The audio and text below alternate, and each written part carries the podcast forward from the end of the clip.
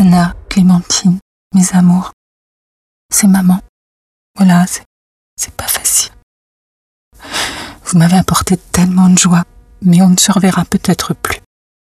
Alors je voulais vous dire une dernière fois que je vous aime et que votre maman sera toujours près de vous. Le tabac tue un fumeur sur deux. Pour arrêter de fumer, appelez Tabac Info Service au 3989, 15 centimes d'euros la minute. Ceci est un message de l'INPES et du ministère de la Santé. Cette émission est interactive. Commentez et réagissez en direct sur Facebook et Twitter. Top FM, faut qu'on en parle. Ou passez à l'antenne en composant le 04 89 81 45 45. Faut qu'on en parle. Votre talk show interactif sur des sujets qui vous concernent. Présenté par Luc et Johan en direct. En partenariat avec Radio Axe Sud 105.1 FM. Stud FM. Stud FM. Mangembo FM 99.7. Radio Festival à Valence 107.4. Radion. Radion. Au cœur de la Bourgogne 90.5. De la Roya à la Bévéra. En passant par la Vésubie. On écoute Radio Vallée.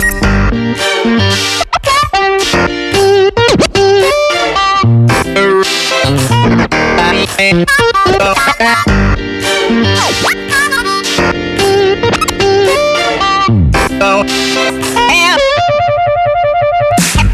bienvenue à tous, nous sommes ravis de vous retrouver pour un nouveau numéro de Faut qu'on en parle. C'est l'émission qui aborde en direct et sans filet des sujets qui préoccupent les Français. Et ce soir, on parle tabac, décryptage sans filtre dans cette émission avec de nombreux invités autour de cette table pour débattre sur ce qui tue près de 73 000 personnes en France.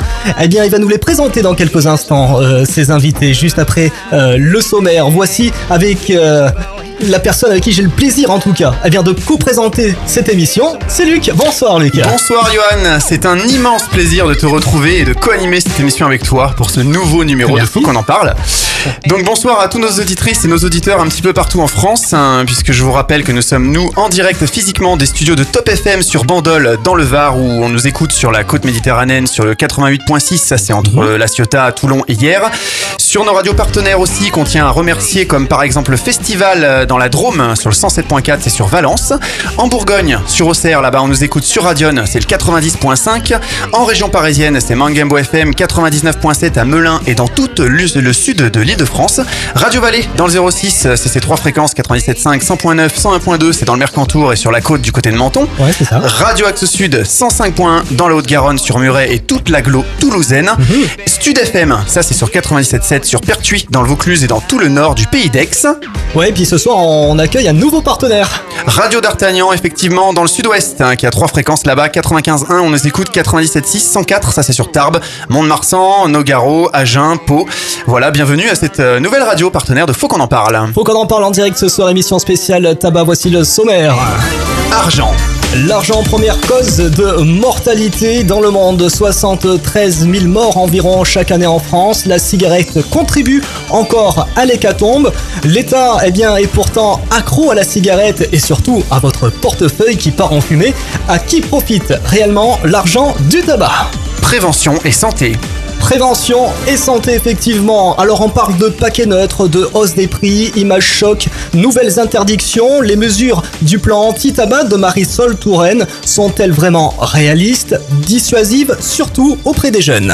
Cigarette électronique.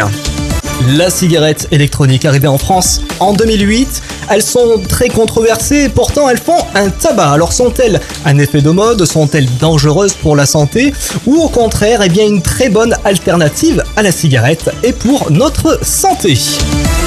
Eh bien oui, du très beau monde ce soir et des professionnels pour débattre euh, sur ce plateau. L'heure est venue de présenter nos invités, Luc. Alors on accueille ce soir Anne-Marie Autant, vice-présidente de la région Provence-Alpes-Côte d'Azur, déléguée à la santé et à l'alimentation. Bonsoir. Bonsoir. Nous avons également Marie-Hélène euh, Marchioni, médecin addictologue et tabacologue. Bonsoir. Bonsoir. Thierry Bergugna, animateur et formateur à l'Association nationale de prévention en alcoolologie et addictologie, c'est la NPA, donc du Var. Oui, bonsoir. Bonsoir. Et enfin, euh, Yves Robert, notre buraliste à Sifour, les plages. Bonsoir. Bonsoir. Et pour terminer, un cinquième invité, Monsieur Martinez, donc euh, du magasin Mondial Club à la Seine-sur-Mer. Bonsoir. Bonsoir et merci. Alors, euh, afin de lancer ce débat, euh, voici notre premier micro-trottoir pour cette première partie. Euh, c'est l'argent et je vous propose d'écouter. Quand vous fumiez, effectivement, bon, le paquet de cigarettes est aux alentours, on va dire, de, de 7 euros. C'est ça. Euh, vous pensez que l'ar- l'argent part où? Dans les poches. Ouais, je vais pas dire aux impôts, non, mais. Et l'État, il en fait quoi? Non, non. Ah, ben non, ça, non, faudrait lui poser la question. Le cancer Qu'est-ce que vous pensez aujourd'hui du prix du paquet de cigarettes? Bah, exorbitant, hein. Comme toute chose, l'État se gave bien. Donc euh, on pourra mettre de toute façon le paquet à 15 euros, il y aura toujours des solutions. Alors, Il y a une étude qui est sortie récemment qui dit que le juste prix du tabac, il serait, du paquet de cigarettes serait autour des 13 euros. oui, c'est Ouais, ça. c'est ça. 13 euros pour euh, compenser un peu toutes les dépenses de sécurité sociale. 13 euros. demain, le paquet il passe à 13 euros, je l'achète qu'au black. Paquet à 13 euros, ils vont, ils vont se le carrer. hein. Sauf qu'à ce moment-là, certainement que la cigarette de contrebande sera encore plus développée. Tous les bureaux de tabac vont fermer et ils auront tous euh, acheté ailleurs et voilà. Ça va encourager le marché licite, quoi. C'est ça. ça existe déjà. Oh bah, une partie Bah, c'est les impôts, acheté, euh, hein. une partie euh, c'est euh, bien sûr les grandes compagnies euh, de tabac et une toute petite partie c'est le producteur. Et imagine si demain, on fume plus, on boit plus, on vit, on vit tous en terre. Exactement, aujourd'hui la balance est positive. Ouais, il vaut mieux que les gens fument, c'est plus rentable. de l'hypocrisie. Et on pour des cons en fait. Bien sûr qu'on est des bœufs. On est des bœufs, mais vous vous savez savez Merci à toutes les personnes qui se sont euh, prêtées au jeu. Du Alors, côté de Luc, Sanary-sur-Mer, nous Ouais, étions c'est sur le port de Sanary précisément. est-ce que tu peux nous dresser un bilan euh, des ravages de la cigarette en France et dans le monde? Euh, Un bilan qui doit être quand même assez impressionnant. hein. Mais écoute, tu l'as dit rapidement tout à l'heure, le tabac tue chaque année en France plus 73 000 personnes, soit autant que l'alcool, les accidents de la route, le sida, les suicides, homicides et drogues illicites réunis. Le tabac, c'est 6 millions de morts dans le monde par an. Il faut savoir qu'une personne meurt toutes les 6 secondes dans le monde et des conséquences du tabac, et ça fait 8 morts par heure rien qu'en France. Alors de nombreuses mesures ont déjà été prises euh, pour faire diminuer le nombre de victimes. Alors est-ce qu'on peut faire déjà un premier bilan? Qu'en est-il des ventes de tabac par exemple? Mais écoute, les ventes de tabac ont chuté de 5,3% euh, en 2014, euh, tandis que donc la, la diminution, on- peut faire la, la- part en fait, la diminution des ventes de tabac à rouler a respectivement diminué de 3% pour le tabac roulé et 4% pour les cigares cigarios. Le tabac en France, c'est 17,8 milliards d'euros de chiffre d'affaires, 14 milliards de recettes euh, fiscales, 62 milliards euh, d'unités euh, de tout produit tabac confondu, 2 milliards et demi de paquets de cigarettes, soit 51 milliards de cigarettes, c'est des chiffres quand même énormes, 17,7 millions de fumeurs, dont 13 millions réguliers, c'est 26 500 débitants de tabac et il y a eu quand même 6 000 fermetures hein, de, de buralistes depuis 2003, ce qui est énorme. hein. Alors ce qu'on peut se dire c'est qu'au même titre euh, que l'alcool euh, ou le carburant, le tabac fait partie des produits les plus taxés. Alors qui s'en met plein les poches et, et surtout comment est redistribué cet argent? Mais écoute, il faut savoir qu'environ aujourd'hui un paquet de, de cigarettes est vendu autour des 7 euros. Euh, la plus petite part revient euh, eh bien aux buralistes, euh, entre 7 et 8% environ.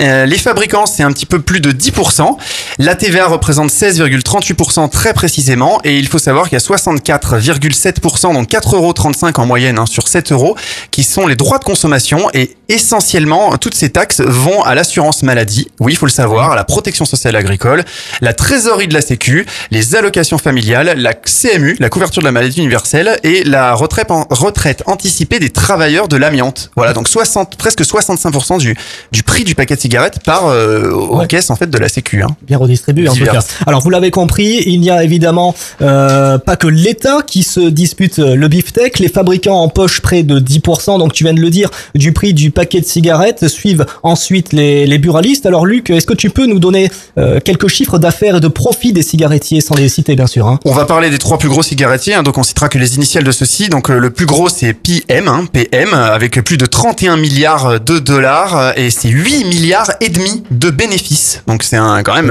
une marge, euh, voilà, un bénéfice euh, monstrueux. On a JT, le japonais, 26 milliards de chiffre d'affaires pour 3 milliards de bénéfices et IM qui fait 15 milliards avec 1,8 milliard d'euros de dollars de bénéfices. Beaucoup de questions hein, sur Facebook. Le tabac tue en France près de 73 000 personnes chaque année. Alors, au lieu de mettre des photos chocs et des mentions fumée tue et nuit gravement à votre santé, on va peut-être poser la question à, à Thierry euh, de, Thierry de Berguigna. l'association. Bon. Euh, Est-ce est-ce qu'il est-ce qu'il vaut mieux pas finalement augmenter purement et simplement le paquet de cigarettes et le mettre à 13 euros quoi? Alors déjà, moi, je suis, je m'inscris un peu en faux sur les 13 euros. Les 13 euros ne concernent que le rapport entre la santé et effectivement euh, le- les rapports euh, d'imposition dont on vient de parler. Il faut pas oublier que par ailleurs, euh, l'État investit aussi dans la chasse euh, à la contrefaçon, dans les services douaniers euh, censés la réguler, etc. Et en réalité, je pense que si on voulait vraiment tout mettre euh, dans les colonnes recettes-dépenses, on serait plus près de 30 euros que de 13. Ah, oui, ah d'accord. Donc le rapport qui est sorti récemment, qui parlait de 13,07, je crois précisément en euros, euh, pour vous, il, vous- il est faux. Il est, il est faux Enfin, dans, il est pas dans le sens où il ne prend en compte que les dépenses de santé en contrepartie des retours euh, de l'imposition. Mais il n'y a pas un calcul du coup, qui, qui a- du coup qui a été pris en compte là-dedans sur euh, la baisse de productivité au sein des entreprises, qui a été réintégré en fait? Alors euh, là, je ne sais pas si dans les dans les 13 euros, il a il a été introduit. Euh, là aussi, il y a débat sur la baisse de productivité. Euh, je dirais même qu'il y a certaines entreprises qui se sont rendues compte que la productivité pouvait remonter autour euh, du cendrier qu'on place à l'extérieur parce que c'est un lieu d'échange et de créativité dans une entreprise. Donc là aussi, c'est peut-être sujet à un tout petit peu d'élasticité. Oui, alors on se pose euh, la question aussi au- autour de cette table et euh, lors du micro-trottoir, beaucoup de personnes ont, ont dit ça également. Euh, L'État refuse de prendre cette initiative par peur de perdre de précieuses recettes fiscales. Qu'est-ce que vous en pensez de ça? Ça, par contre, euh, c'est fondé. C'est-à-dire que chaque fois qu'un paquet de cigarettes est vendu euh, de façon illégale, c'est une perte de, de retour vers la sécurité sociale et vers les caisses de l'État. Donc, c'est une évidence. Quand les prix sont trop élevés, on a très bien vu dans tous les pays où ça a été mis en place une augmentation euh, absolument massive de la vente illégale. Non, parce que le- le- euh, notre buraliste Yves, si demain on met le paquet de cigarettes à 13, 14, voire 30 euros, euh, vous vendez plus rien, quoi. Vous mettez les clés sous la porte. Quasiment, oui. Voilà, donc plus de recettes pour l'État. Alors sachant que euh, la balance aujourd'hui est positive pour l'État, elle est hum, voilà, elle rapporte un milliard d'euros. Elle rapporte un milliard d'euros, mais le, Enfin, le- le tabac coûte beaucoup plus cher qu'un milliard d'euros. Ah, je- Donc, euh, quand on dit la balance est positive, euh, je, je pense qu'il faut vraiment imaginer que ce, ce commerce, euh, il faut l'imaginer comme une, un budget familial, hein, entrée-sortie. En fait, euh, avec les différentes taxes, l'État empoche, on a dit tout à l'heure, 14 milliards d'euros, mais il économise quand même 6,6 milliards de pensions qui sont pas versées aux fumeurs qui décèdent prématurément. À l'inverse, il débourse 16,3 milliards d'euros en dépenses de santé et fait donc une croix sur les 3,3 milliards d'impôts non encaissés. Donc au, fita- au final, quand on calcule ça, ça fait une balance plus 1 milliard pour l'État. Oui, c'est c'est une façon de, c'est le problème des chiffres. hein, c'est une façon de présenter les chiffres. Euh, Il y a, il y a d'autres axes, à mon avis, qui ont été volontairement oubliés. Alors Madame, Madame Autant, donc vice-présidente de la région Provence-Côte d'Azur, déléguée à la santé et à l'alimentation, euh, vous en pensez quoi? Je vous voyais euh, tiquer un petit peu là-dessus.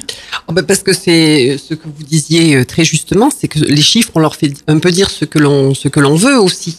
Euh, le, le coût du tabac euh, aujourd'hui, euh, le, le coût de la réparation de l'impact du tabac, euh, est-ce qu'on le prend véritablement bien en compte, y compris euh, la production, euh, les impacts qui peuvent qui peut y avoir de la production du tabac sur ce que l'on vit euh, nous euh, aujourd'hui euh, sur le territoire? Voilà, c'est les chiffres toujours, il faut toujours y faire attention quand même. Alors c'est-à-dire, vous pensez que du coup c'est... Mais ce, que disait euh, monsieur, c'est euh, il y a, y, a, y a bon déjà il y a des politiques volontaristes qui sont mises en place pour faire de la prévention.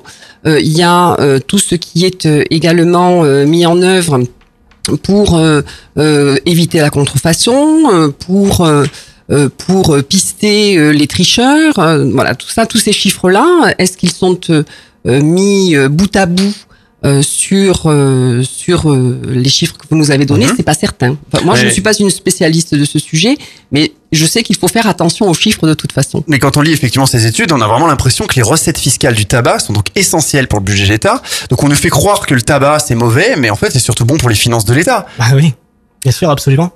Sauf si on fait du chose aux chiffres. C'est ça que vous êtes en train de Bah, peut-être de ça, nous dire. ça coûte cher aussi, je crois, que les dépenses de santé euh, pour pouvoir euh, traiter les cancers euh, qui, des, personnes qui sont malades. dit parce qu'elles- 65% du prix du, Elles- du, du- du paquet euh, repart vers ces caisses justement pour traiter ces maladies.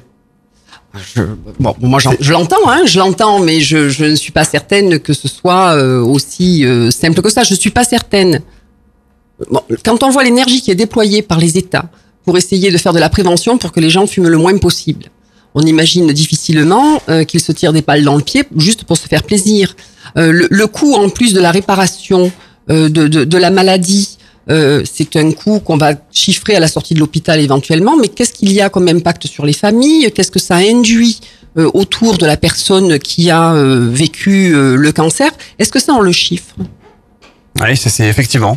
Mais après, voilà, c'est- c'est, on se demande si des fois on, on entend des campagnes. euh, Enfin, on a l'impression qu'on veut pousser les gens à arrêter de fumer. Donc demain, bon, ça mettrait effectivement des buralistes Mais ou pas tout de suite. Mais Pas pas tout de suite. On va augmenter doucement parce que finalement, bah, la plupart des études disent que euh, ah, ça rapporte quand même de l'ar- de l'argent à l'État. Est-ce que c'est quand même pas nous prendre pour des idiots tout On va en parler dans la première question de ces fameux 6% d'augmentation. Mais je crois que Thierry veut ajouter Oui, je, je voudrais donner deux exemples factuels qu'on a complètement euh, mis de côté. Euh, les maladies cardiovasculaires tuent plus de 110 000 Français par an. Euh, plus de 70% de ces maladies cardiovasculaires sont issues de la consommation de l'alcool et du tabac et on ne les retrouve pas dans les chiffres de la mortalité directe du cancer des voies aériennes supérieures ou de la sphère ORL chez les fumeurs de tabac. C'est-à-dire qu'en clair, on passe sous silence le fait que le tabac tue pas 73 000 personnes, mais vraisemblablement 100, 120, 130 000. Déjà 73 000, c'est très impressionnant. On l'a dit Oui. tout à l'heure, c'est plus Oui. que tous les accidents de la route, etc. les- les réunis. je pense qu'on peut doubler. On, on peut peut-être avoir l'avis de euh, Madame Marchioni. Notre médecin peut ajouter quelque chose en parlant bien devant le, le- le micro, s'il vous plaît. Merci. Euh, moi, ce que j'aurais souhaité dire, c'est qu'on parle toujours euh, pour le tabac que des cancers, mais il y a d'autres pathologies. Bon, le tabac, c'est considéré actuellement en médecine euh, comme une maladie chronique. hein. Euh, ce qu'il faut savoir, c'est qu'il n'y a pas que le cancer du poumon. hein. Il y a toutes les pathologies respiratoires qui sont les bronchopneumopathies chroniques obstructives, les emphysèmes, etc., où les gens sont très invalidés quand ils euh, ils avancent en âge parce que c'est des gens qui vont qui vont être mis sous oxygénothérapie à vie, qui vont avoir des difficultés respiratoires euh, terribles. Il y a euh, le cancer de la vessie, mais il y a euh, tout ce que disait Thierry, il y a toutes les pathologies cardiovasculaires, il y a toutes les pathologies vasculaires, c'est-à-dire les les arthrites des membres inférieurs, etc., qui sont terribles. Donc le tabac, si vous voulez, ça génère énormément de maladies euh, qui sont pas que qui sont pas réduites simplement au cancer du poumon, quoi. On revient dans quelques instants, ne bougez pas. Faut qu'on en parle. C'est également sur le net. Connectez-vous sur le site officiel fautquonenparle.fr. Retrouvez les actus et écoutez tous les podcasts de votre émission. Fautquonenparle.fr, votre talk show radio sur le net. Et beaucoup de réactions déjà sur Facebook, on va vous les citer dans, dans quelques minutes. Alors on va revenir à cette fameuse stratégie qu'on parlait tout à l'heure. Alors l'augmentation du paquet, euh, c'est seulement 6% euh, par, an. à peu près. Hein. Alors on, on se posait la question pourquoi pas le mettre à 30 euros? Mais est-ce que vous pensez pas que l'État essaye finalement de rendre cette augmentation inaperçue? Les, les fumeurs continuent-ils à, à s'intox- à s'intoxiquer en, en- en payant toujours plus? En fait, si on parle de carburant, par exemple, si demain on met l'essence à 2 euros le litre, euh, les routiers vont bloquer la France, quoi. Tandis que là, 6% par an, bon, bah allez. On les prend un euh, peu pour des vaches à lait, quoi. C'est ça, quoi. Les On- fumeurs. ça passe inaperçu, on continue à fumer. Et puis tant mieux pour les buralistes, hein, également. L'addiction fonctionne bien. C'est-à-dire qu'aujourd'hui, euh, celui qui veut acheter son paquet de cigarettes, il continue euh, à aller l'acheter. Moi, j'ai discuté un petit peu avec euh, des jeunes. J'ai deux enfants à la maison et qui fument. Malheureusement, euh, je leur ai posé la question. Le, demain, le, le paquet de cigarettes à 15, 20 euros, qu'est-ce que tu fais? Oh, bah, C'est ce qui nous a été dit tout à l'heure sur le micro-trottoir. Il y aura des filières. Ouais, mais tout le monde nous a tout le monde nous a répondu ça lors de notre micro-trottoir. On n'a pas pu passer, bien entendu, la totalité du, du micro-trottoir, mais euh, oui, c'est c'est la réponse, euh, la réponse. Je suis entièrement d'accord avec ça. J'ai un exemple historique très facile à identifier. La prohibition de l'éthanol, donc de l'alcool aux États-Unis, 1916-1934. Euh, dans les faits, les prix ont été euh, multipliés par 10. Et dans la réalité, les bootleggers, les trafiquants d'alcool, ont réussi à amener l'Amérique à consommer 20% d'alcool en plus à la fin de la prohibition. Ce qui montre que la prohibition en elle-même ne peut pas suffire. Je pense qu'il faut absolument avoir une approche multifactorielle. On entend dire que Bercy, les fabricants, les buralistes, en fait, euh, s'entendent au détriment de la santé des Français. Est-ce qu'il n'y a pas euh, trop, de, lo- trop de lobbying, de magouille Euh, Non, monsieur, monsieur Martinez, qu'on n'a pas entendu, donc euh, Je vendeur pense de. pas. Et puis on, laissera également notre buraliste répondre à, à cela, hein, évidemment. Alors, Monsieur Martinez, on vous écoute, vous avez le micro.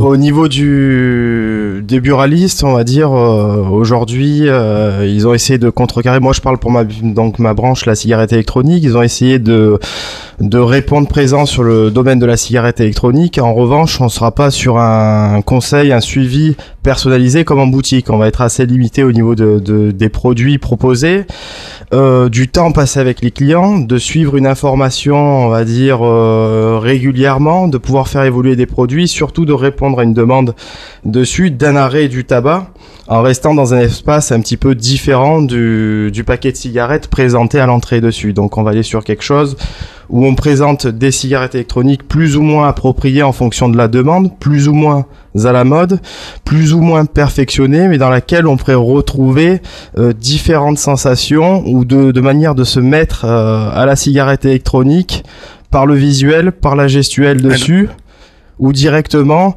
sur quelque chose qui serait un petit peu plus euh, fonctionnel et approprié à un fumeur responsable Donc vous, vous parlez, vous, vous, vous êtes plus orienté, enfin, vous estimez que peut-être que les buralistes ne, ne font pas de conseils ou ne donnent pas de, de- ne donnent pas d'avis, font juste du, du débit de tabac? Je pense que j'aimerais bien avoir l'avis de notre, de notre buraliste. Est-ce que c'est un préjugé, c'est que le buraliste est là et puis il distribue les cigarettes, il en a un peu rien à faire?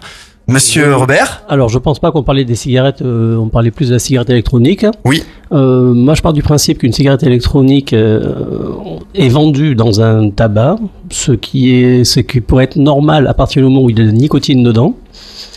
À part ça, au niveau des conseils, etc., je pense que dans nos magasins, on arrive quand même à toujours à se libérer un tout petit peu pour pouvoir conseiller le client, pour pouvoir le conseiller par rapport aussi à sa consommation de tabac, voir effectivement s'il peut faire baisser sa consommation de tabac grâce à cela. Vous avez été formé pour ça? Vous avez reçu une formation? J'ai reçu une formation, Très comme, les, comme j'ai failli dire, euh, l'intégralité des buralistes, Hmm. puisque nous sommes obligés de nous, nous former systématiquement tous les deux ans, de refaire une formation. Et la cigarette électronique est quand même un produit qui est, entre guillemets, euh, dans, dans, dans la vague. Donc on était obligé de se, de se former là-dessus pour ne pas pouvoir donner, euh, enfin pour pouvoir donner au contraire des bonnes informations aux clients à ce moment-là. Et que représentent aujourd'hui les ventes de cigarettes électroniques euh, dans votre bureau de tabac par rapport aux cigarettes classiques hein Alors, je vais parler uniquement pour moi, pas pour mes collègues. Dans mon magasin, la cigarette électronique ne fait pas tant de- d'effet que ça. Ça a eu un effet de mode euh, excessif euh, il y a deux ans. Ça s'est calmé l'année dernière. Et là, pour, euh, pour rien cacher, euh, c'est très très sporadique au niveau des ventes.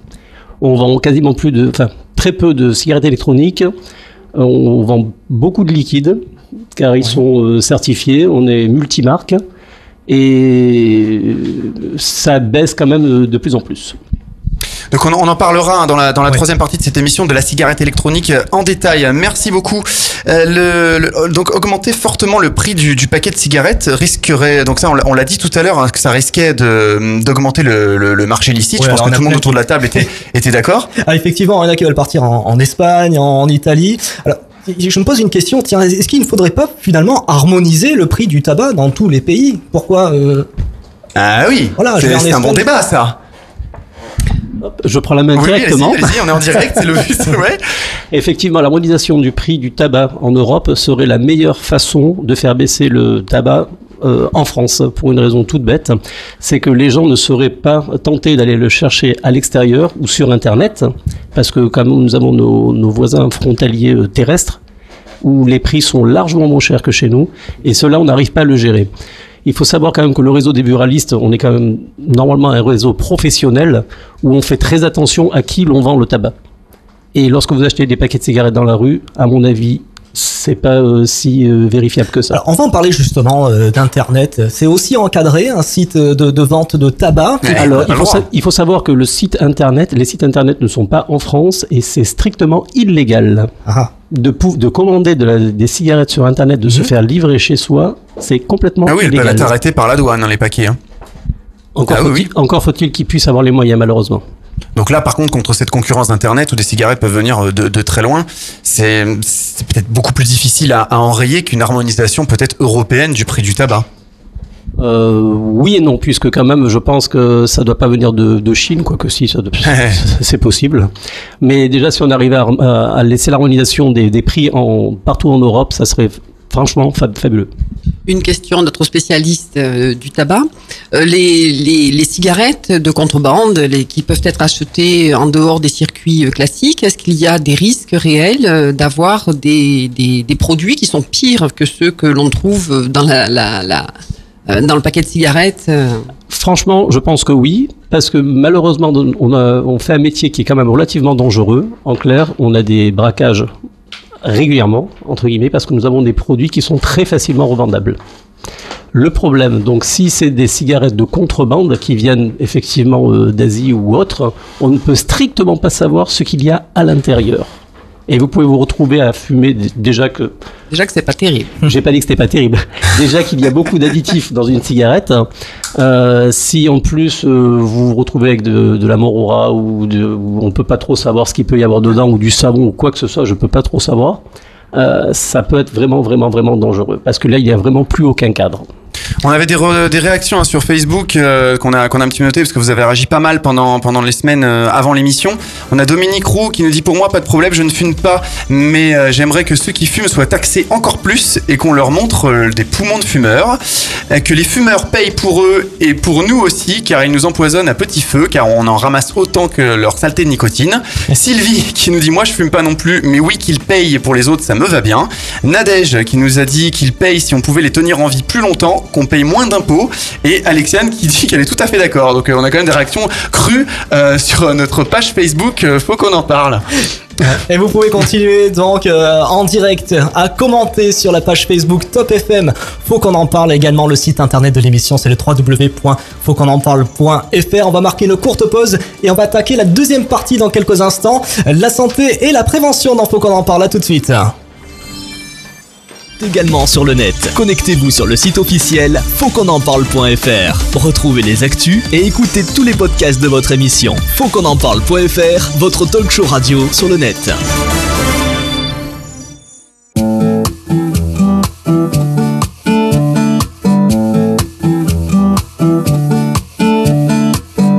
Enfant des parcs, gamin des plages. Le vent menace les châteaux de sable façonnés de mes doigts. Le temps n'épargne personne, hélas. Les années passent, l'écho s'évade sur la dune du Pila au gré des saisons. Des photomatons, je m'abandonne à ces lueurs d'autrefois au gré des saisons, des décisions, je m'abandonne quand les souvenirs s'en mêlent, les larmes me viennent et le chant des sirènes me replonge en hiver en mélancolie cruelle, harmonie fluette, euphorie solitaire.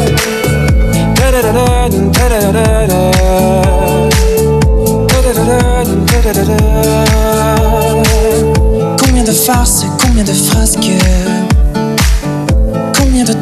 Combien de masques avons-nous laissé là-bas Poser les armes, prendre le large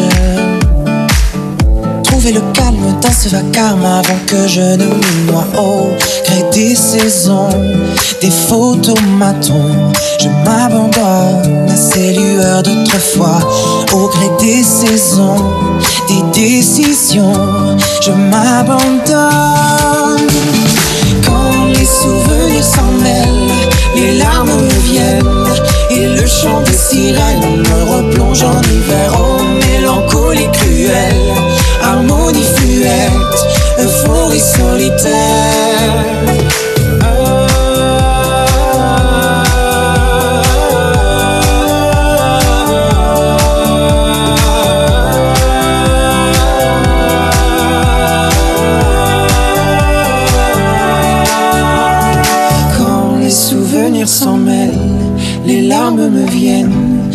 Le chant des sirènes me replonge en hiver en mélancolie cruelle, harmonie fluette, euphorie solitaire. Quand les souvenirs s'en mêlent, les larmes me viennent et le chant des sirènes me replonge en hiver en mélancolie cruelle.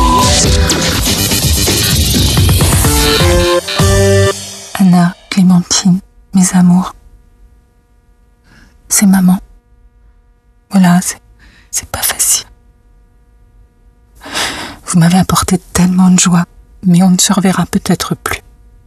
Alors je voulais vous dire une dernière fois que je vous aime et que votre maman sera toujours près de vous. Le tabac tue un fumeur sur deux. Pour arrêter de fumer, appelez Tabac Info Service au 39 89, 15 centimes d'euros la minute. Ceci est un message de l'INPES et du ministère de la Santé. Cette émission est interactive. Commentez et réagissez en direct sur Facebook et Twitter. Top FM, faut qu'on en parle. Ou passez à l'antenne en composant le 04 89 81 45 45. Et on va Voilà, on revient en direct dans Faut qu'on en parle, euh, l'émission spéciale tabac, puis on va attaquer cette seconde partie, on va parler de santé de prévention. Quelles sont les conséquences d'un tabagisme actif et passif? Quelles sont les méthodes pour s'en sortir? Nous allons en parler. Alors tout d'abord, Luc, je crois que tu vas nous identifier exactement quelles sont les causes de décès liées euh, au tabac, par exemple. On fait un tout petit rappel avant, donc nous vous précisons, on est sur Top FM, vous nous écoutez aussi sur Festival, Radion, Mangembo, Radio Vallée, Radio Axe Sud, Stud FM et Radio D'Artagnan. C'est faux qu'on en parle et comme tu le dis si bien, on l'a déjà dit tout à l'heure, hein, le tabac tue. Alors le chiffre officiel c'est 73 000 personnes par an. Tout à l'heure, Monsieur Bergunia nous annonçait des chiffres plus alarmants, qui sont, ils sont déjà alarmants, mais alors là c'est encore pire. Euh, chaque année dans notre pays, ça correspond à 73 000 personnes à un crash d'avion ligne par jour avec 200 passagers euh, à bord. Donc les causes de décès attribuables au tabac, alors c'est le cancer, hein, euh, 54% euh, des hommes et 29% des femmes meurent d'un cancer lié au tabac. Les maladies cardiovasculaires, 18% des hommes et 23% des femmes.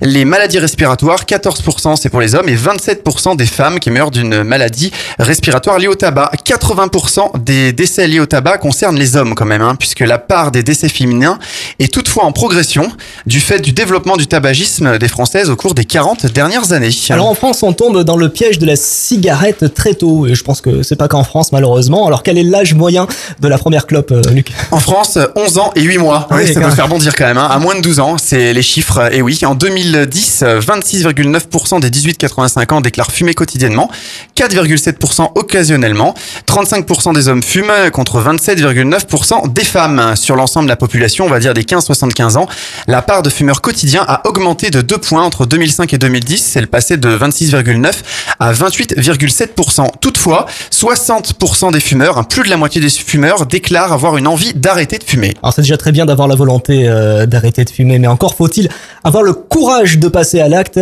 et ce n'est pas chose facile. Et d'ailleurs, on a beaucoup de, de réactions sur le Facebook Top FM, faut qu'on en parle, comme par exemple euh, Fabrice, tiens, de, de Melun en région parisienne, Luc. Oui, il nous a posé une question. Je décide d'arrêter de fumer sur un coup de tête. Est-ce possible? Et quelles sont euh, les clés de la réussite? Et en termes de motivation, par exemple, on peut poser cette question à notre médecin, Madame Marchioni, médecin euh, tabacologue. Oui, je pense qu'il y a toujours un avantage à s'arrêter, même s'il y a des gens qui pensent que c'est, ça va être impossible ou c'est plus ou moins difficile selon, selon, les, selon les individus. Je pense qu'on a toujours avantage à s'arrêter, même si on s'arrête plusieurs fois. La rechute, elle fait partie du parcours des, ma- des maladies addictives. hein.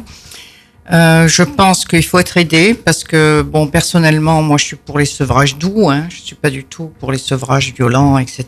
Donc, on fait des sevrages doux parce qu'il faut savoir que quand on se sèvre en cigarette, il y a souvent des effets secondaires euh, délétères qui arrivent, comme peut-être des troubles du sommeil, euh, des, troubles du transit, des, des, fois des syndromes dépressifs. hein, c'est assez banal.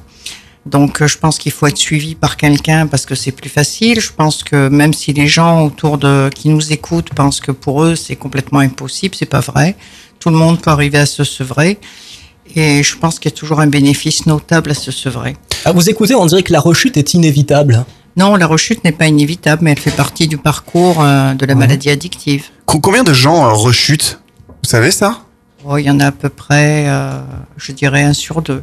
Ah oui, quand même. Mais il y a quand même un fumeur sur deux qui, Voilà. qui ne rechute pas. Ça, c'est positif. Oui, oui. C'est assez facile de, donc de, de trouver des médecins tabacologues spécialistes des addictions Ben en voilà, France euh, ou il faut se diriger, il faut se diriger vers des, des XAPA, c'est-à-dire des, il y en a partout en France actuellement, c'est-à-dire des soins, des centres de soins, d'accompagnement et de prévention pour les addicts. Dans les, dans tous les hôpitaux en général en France maintenant, il y a toujours un tabacologue, hein, souvent, pas toujours, mais souvent un tabacologue. Je pense qu'on est beaucoup plus, on fait un sevrage euh, beaucoup plus euh, doux et tranquille et beaucoup plus facile si on est aidé. Bon, moi, je, je sais que personnellement, euh, dans le centre où je suis, qui est l'AMPA 83, moi, pour un sevrage tabac, je les suis un an. Hein. Un an, un an de, de suite. Voilà, un an de suivi. Hein. Et les gens se restent motivés euh, Voilà, pendant toute ouais. cette période Ah ouais. Parce que vous parliez de volonté euh, tout à l'heure, mais avant la volonté, c'est la motivation qui compte. Hein.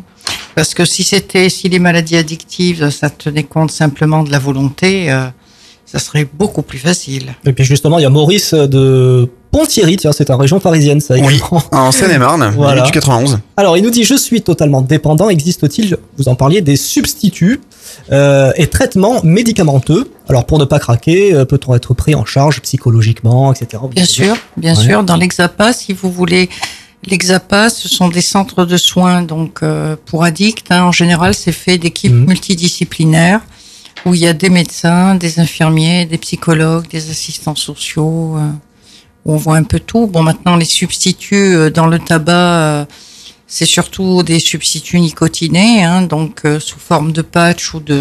Ah, c'est efficace, ça, ou pas, les patchs? Oui, ça, c'est efficace dans la mesure où il y en a, il y en a plein qui arrivent à s'arrêter avec. Ah bon, pour- alors, dans notre micro trottoir, on, on nous a dit que ça donnait le tournis. Alors, Oui, est-ce que c'est beaucoup vrai de personnes nous ont répondu ça. Non, non, non, c'est pas vrai du tout. Peut-être parce que ces personnes-là continuent à fumer parallèlement.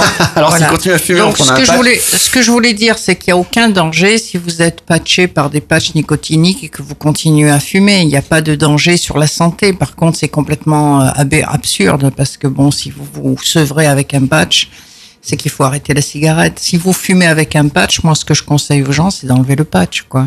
Il y a des doses Voilà, il y a des doses différentes. Il y a des, le patch le plus dosé, il est à 21 mg par 24 heures. Après, il y a un patch à 14 mg par 24 heures et un patch à 7 mg par 24 heures. Et comme un traitement, on diminue au fur et à mesure. Ben, de- ça dépend de la, de la dose quotidienne euh, que vous fumez. Si vous fumez euh, 15 cigarettes par jour, on va débuter avec un patch de 21 mg par 24 heures. Si vous fumez deux paquets de clopes, il va vous falloir deux trois patchs pour démarrer. Bon, il existe aussi des médicaments. Alors, on se pose la question, c'est quoi le meilleur moyen? C'est quoi le plus Le- efficace? Si vous voulez le, le médicament, il y en a, il y en a pratiquement qu'un puisque le Ziban on le donne plus étant donné les effets secondaires que ça a. On donne du Champix et euh, c'est un traitement de deuxième intention. C'est-à-dire on commence par les patchs et si les patchs ne marchent pas, si la personne est vraiment très dépendante et que les patchs ne marchent pas, on essaiera le Champix en deuxième intention. Est-ce qu'on peut utiliser le patch aussi pour arrêter la cigarette électronique? Oui, à partir du Ah oui. moment, à, par- à partir du moment où dans votre cigarette électronique vous mettez de la nicotine. Exactement. Souvent, Comment on entend dire que, que les patchs, ça coûte cher. Euh, Il y a beaucoup de fumeurs qui disent, moi, je voudrais arrêter, les patchs, ça coûte cher, c'est très mal remboursé par, euh, par Oui. la Sécu. Euh, a priori, c'est 50 euros par année euh, civile et par bénéficiaire. Ça peut être porté, il me semble, à 150 euros pour les femmes enceintes. Et depuis euh, fin- septembre 2014, donc c'est assez récent, euh, les jeunes de 20-25 ans ont le droit à 150 euros par an. Mais c'est léger quand même, hein, vu ce que coûte un traitement de, de patch. C'est quoi, c'est 50-60 euros une boîte de, de patch par mois Par non, vous pouvez trouver une boîte de patch de 28, hein, de 28, donc Oui. pour un mois euh, à 48 euros, 50 euros, oui. Oui, mais donc ça veut dire qu'on se fait rembourser une, si bo- vous- une boîte de patch et si le traitement dure un an, les 11 mois suivants, non, non, mais pour... on, euh, on vous traite pas un an. hein. Si vous le, la boîte, Pas un mois. on, on vous traite, euh, on vous traite en moyenne pour quelqu'un qui fume 15 cigarettes par jour, on va vous traiter trois mois sous patch. Euh, si, si vous achetez un paquet par jour, euh, vous, vous rentrez dans vos frais euh, largement, quoi. Enfin, un paquet à 50 euros par mois. C'est-à-dire que pour une personne qui est femme enceinte ou un jeune, lui, avec ses 150 euros, ça lui payera ses trois paquets. Voilà, ça, non, les 150, voilà, ça lui paiera. 50 euros par mois pendant trois mois, ça lui fait 150. Voilà. Par contre, la personne, effectivement, qui va avoir 150 euros de traitement, n'aura que 50% remboursé par la Sécu. Voilà. Ok. Bon, il y a du côté du Bossé cette fois-ci, ça c'est c'est dans le Var, c'est à côté de chez nous. Euh, question de Corinne cette fois-ci, le tabagisme est-il mauvais pour la fécondité? Euh, oui, on est en train de se rendre compte qu'il n'est pas très bon pour la fécondité. Il n'est pas très bon non plus. euh, il y a, ça entraîne aussi des troubles d'érection chez l'homme.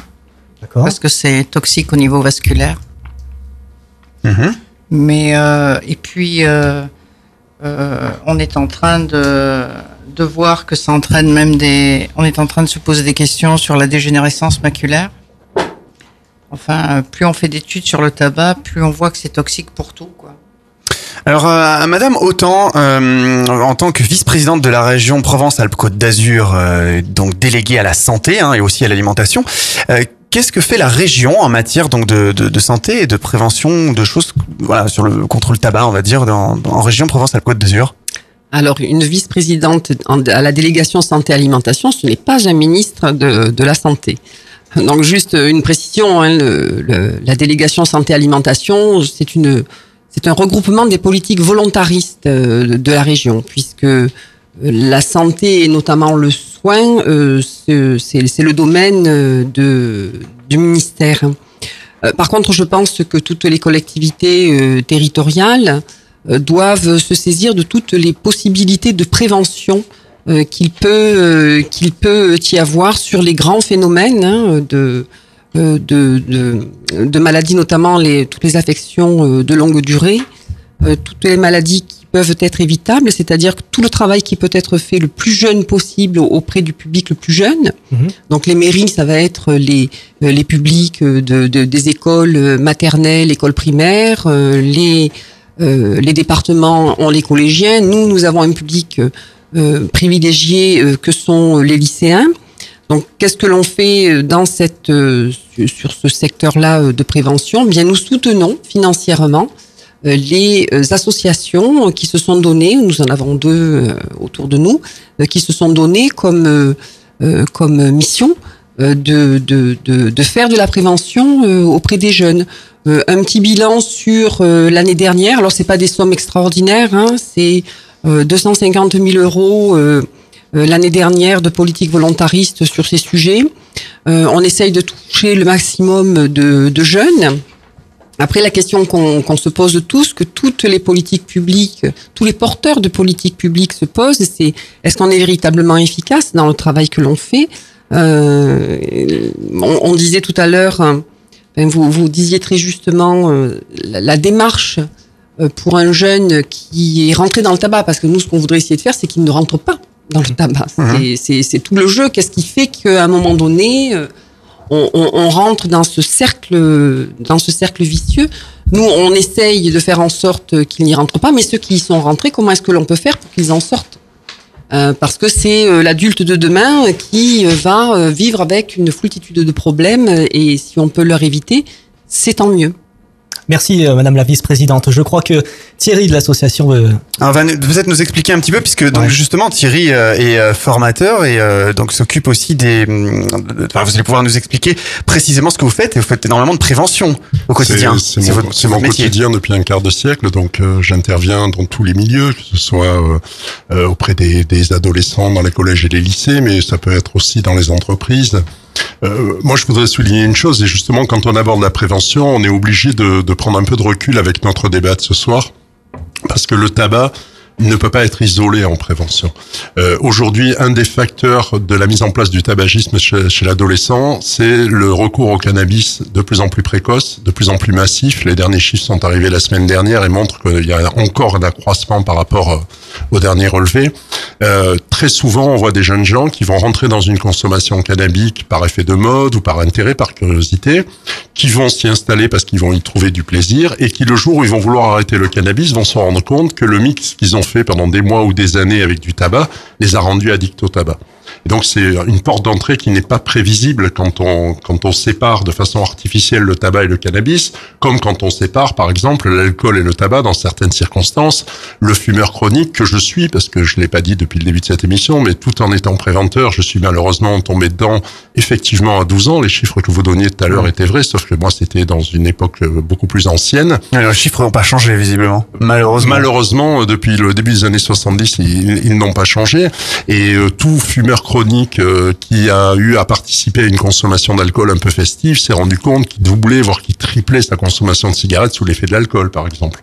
Donc, euh, il est vrai qu'en prévention, je ne peux pas arriver en, en segmentant euh, les tronçons comme des tranches de saucisson et j'aborde les, problématiques dans, dans un ensemble de risques, mais aussi dans un ensemble de démarches d'autogestion, puisque il, il est vain, à mon sens, de penser que c'est la loi qui va cadrer la vie des gens euh, jusqu'au moindre détail. Je pense plutôt que si on arrive à rendre les gens acteurs de leur propre santé, de leur propre prévention par euh, la transmission d'informations euh, validées scientifiquement, qui ne sont ni dramatisantes ni banalisantes, ce qu'on a trop connu euh, dans les décennies précédentes, on va peut-être arriver à avoir une génération qui va se lever avec un peu plus de conscience. Je crois qu'un certain nombre d'outils, on reparlera de la cigarette électronique, un certain nombre d'outils peuvent être utiles à désengager une escalade euh, et un certain nombre de pratiques éducatives peuvent être uti- utiles aussi à ne pas rentrer là-dedans. Simplement, on est effectivement dans un constat que je dois faire euh, après euh, des années de recul dans ce travail, c'est qu'on n'est pas vers une amélioration, notamment chez les jeunes, mais au contraire dans une aggravation euh, On a entendu parler à un Ouais, certain moment de la, grave, de la- de la liga- légalisation euh, du cannabis. cannabis. Qu'est-ce que vous en pensez de ça? Ben, voilà, c'est intéressant parce que euh, je m'étais pas préparé à cette question ce soir, mais la légalisation du cannabis est extrêmement intéressante du point de vue du suivi euh, par l'État de la qualité des produits qui circulent, euh, peut être intéressante dans la mise en place d'une égalité de traitement des citoyens, puisque dans, dans le- les milieux clandestins, euh, le- les approches cannabiques peuvent être euh, variées du simple au quadruple en termes de prix, suivant là où on habite, etc. Et puis peut-être aussi couper l'herbe sous les pieds des diverses mafias qui s'enrichissent sans, payer d'impôts. Donc effectivement, je vais y trouver des aspects positifs et quand je discute avec des adolescents, je leur explique que je suis parfaitement conscient qu'il y a des aspects positifs. Néanmoins, je suis en santé publique, donc l'idéal pour moi, c'est qu'on serait qu'on ne rajoute pas une troisième drogue légale quand on voit le carnage que font les deux premières. Ouais, mais est-ce que Euh, du coup, ça permettrait pas quand même d'avoir peut-être moins de fumeurs de cannabis si Alors- régulé Alors, non seulement on pourrait envisager positivement le fait qu'il y en aurait moins, et puis je vais vous dire, je suis euh, pas du tout euh, fataliste et j'ai pas du tout baissé les bras, mais je pense qu'il est inévitable que le cannabis soit légalisé dans les années euh, très très prochaines, avant 2020, sur l'ensemble des pays développés, pour des raisons qui échappent à la santé publique, qui sont plus d'ordre euh, mécanique, euh, économique, puisque la plupart des rapports euh, montrent que les mafias sont en train de gangréner l'économie mondiale et les places boursières, donc de nous mettre en danger de finir en dictature mafieuse. Euh, donc c'est la raison pour laquelle, et c'est ce qui pour moi est un signal fort, euh, l'ONU et l'Organisation mondiale de la santé convoquent début 2016 une assemblée générale extraordinaire censée mettre les bases au niveau mondial de la légalisation encadrée du cannabis. Donc, donc la légalisation du cannabis, après, est-ce qu'il pourrait, on pourrait envisager peut-être des points de vente de cannabis, du coup, si ça devient légal, ce qui est logique. Est-ce que vous, par exemple, Monsieur Robert, euh, bon, c'est totalement des hypothèses, hein, on est dans un Ouais. débat. Si demain, je sais pas, euh, le cannabis était légalisé, est-ce qu'il y aurait un troisième vendeur, euh, comme on a un vendeur de cigarettes, un vendeur de cigarettes électroniques et un vendeur de cannabis, ou est-ce que pourquoi pas, ça pourrait être des produits que vous euh, que vous encadreriez vous euh, et au sein de la confédération des, des buralistes? Il faut aller jusqu'au bout des choses dans ces cas-là. Eh oui. Alors effectivement, je vais rebondir là-dessus. Ça c'était pas prévu, hein, en plein direct, c'est de nulle part, on n'avait pas prévu de parler du cannabis, Alors, mais il se trouve que... On va juste, avant que vous répondiez, rappeler que peu importe ce que vous fumez, cigarette, cannabis ou autre, hein, ça peut, ça peut arriver aussi, fumer euh, nuit à votre santé et à celle de votre entourage. Vous pouvez répondre. On y va. Donc, euh, comme disait euh, donc euh, la personne en face de moi, euh, effectivement, il faudrait que si cela est fait, ça soit fait dans un cadre euh, qui est déjà euh, bien établi, vraiment avec de, de bonnes structures. Et je pense qu'à l'heure actuelle, effectivement, ben, le métier de buraliste est vraiment euh, quelque chose qui est très très très très bien ordonné là-dessus. Mais en France c'est le cas, parce qu'on peut aller en Espagne par exemple, on voit des France, distributeurs de cigarettes dans la rue. En France c'est très régulé, voilà. Il y a un buraliste, excessivement bien régulé. Voilà. Je crois bien que ça doit être un, chance des meilleurs marchés du tabac dans, dans le monde. Je suis pas là pour faire la, la, la, la promotion, mais ça doit être un des meilleurs marchés puisqu'il est excessivement bien contrôlé et régulé. Non mais on le, on le remarque hein, quand on va dans les pays étrangers, c'est flagrant. Voilà, il y a en France, on a l'impression, enfin c'est très carré et comme je le disais en Espagne ou dans d'autres pays, on- on on a l'impression d'acheter des cigarettes au, au supermarché quoi. Distributeur automatique, c'est pas du libre service non plus en Espagne ou en Italie. Je crois qu'il faut rentrer sa carte de euh, son numéro de sécurité Ah, ah bon sociale. Il faut montrer qu'on a plus de 18 ans. Oui, il y a un numéro qui est donné. Oui, bien sûr, je connais un, un collègue italien où il faut qu'ils aient une carte. Alors dommage que En Espagne, il n'est pas là avec nous ce soir. Euh, c'est une sorte de carte de sécurité sociale où il est attribué un numéro. Ils doivent le rentrer sur la Hmm. machine et à ce moment-là, la machine délivre le paquet de cigarettes. Autrement, ça serait trop simple. hein. Oh oui, mais la machine en aucun cas peut vra- vraiment voir si c'est la bonne personne qui retire Ah ouais. le paquet. Eh bien justement, eh bien, cette personne-là, ce jour-là, n'avait pas sa carte. Il, euh, ben, un passant euh, lui a tout simplement donné son numéro et puis. Et voilà. effectivement, dans un bureau de tabac, si un enfant de 10 ans, 11 ans et 8 mois par exemple rentre dans un bureau de tabac, euh, Monsieur Robert ne lui vendra pas un paquet de cigarettes. Sauf s'il envoie son collègue qui a 18 ans. Évidemment, mais là, Donc ok. il y a toujours malheureusement, malheureusement, des moyens de contourner le, le, le système et ça on le déplore évidemment. Alors je crois que nous avons un micro-trottoir, euh, Luc. Tout à fait, un micro-trottoir. On a été vous poser la question un petit peu sur la prévention et la santé et on va écouter ça de suite. Bon, vous comptez franchir le pas quand? Aucune, aucune décision pour l'instant. Il faut que psychologiquement se préparer aussi. La santé, il faudra arrêter tout court. Et puis voilà, au-delà du porte-monnaie, c'est la santé d'abord. Est-ce que vous pensez qu'arrêter comme ça d'un coup, du jour au lendemain, c'est possible Oui, je l'ai déjà fait. Oui, mais apparemment vous êtes. Eh ben, j'ai replongé. Et puis voilà. c'est- Vous aviez une volonté forte d'arrêter.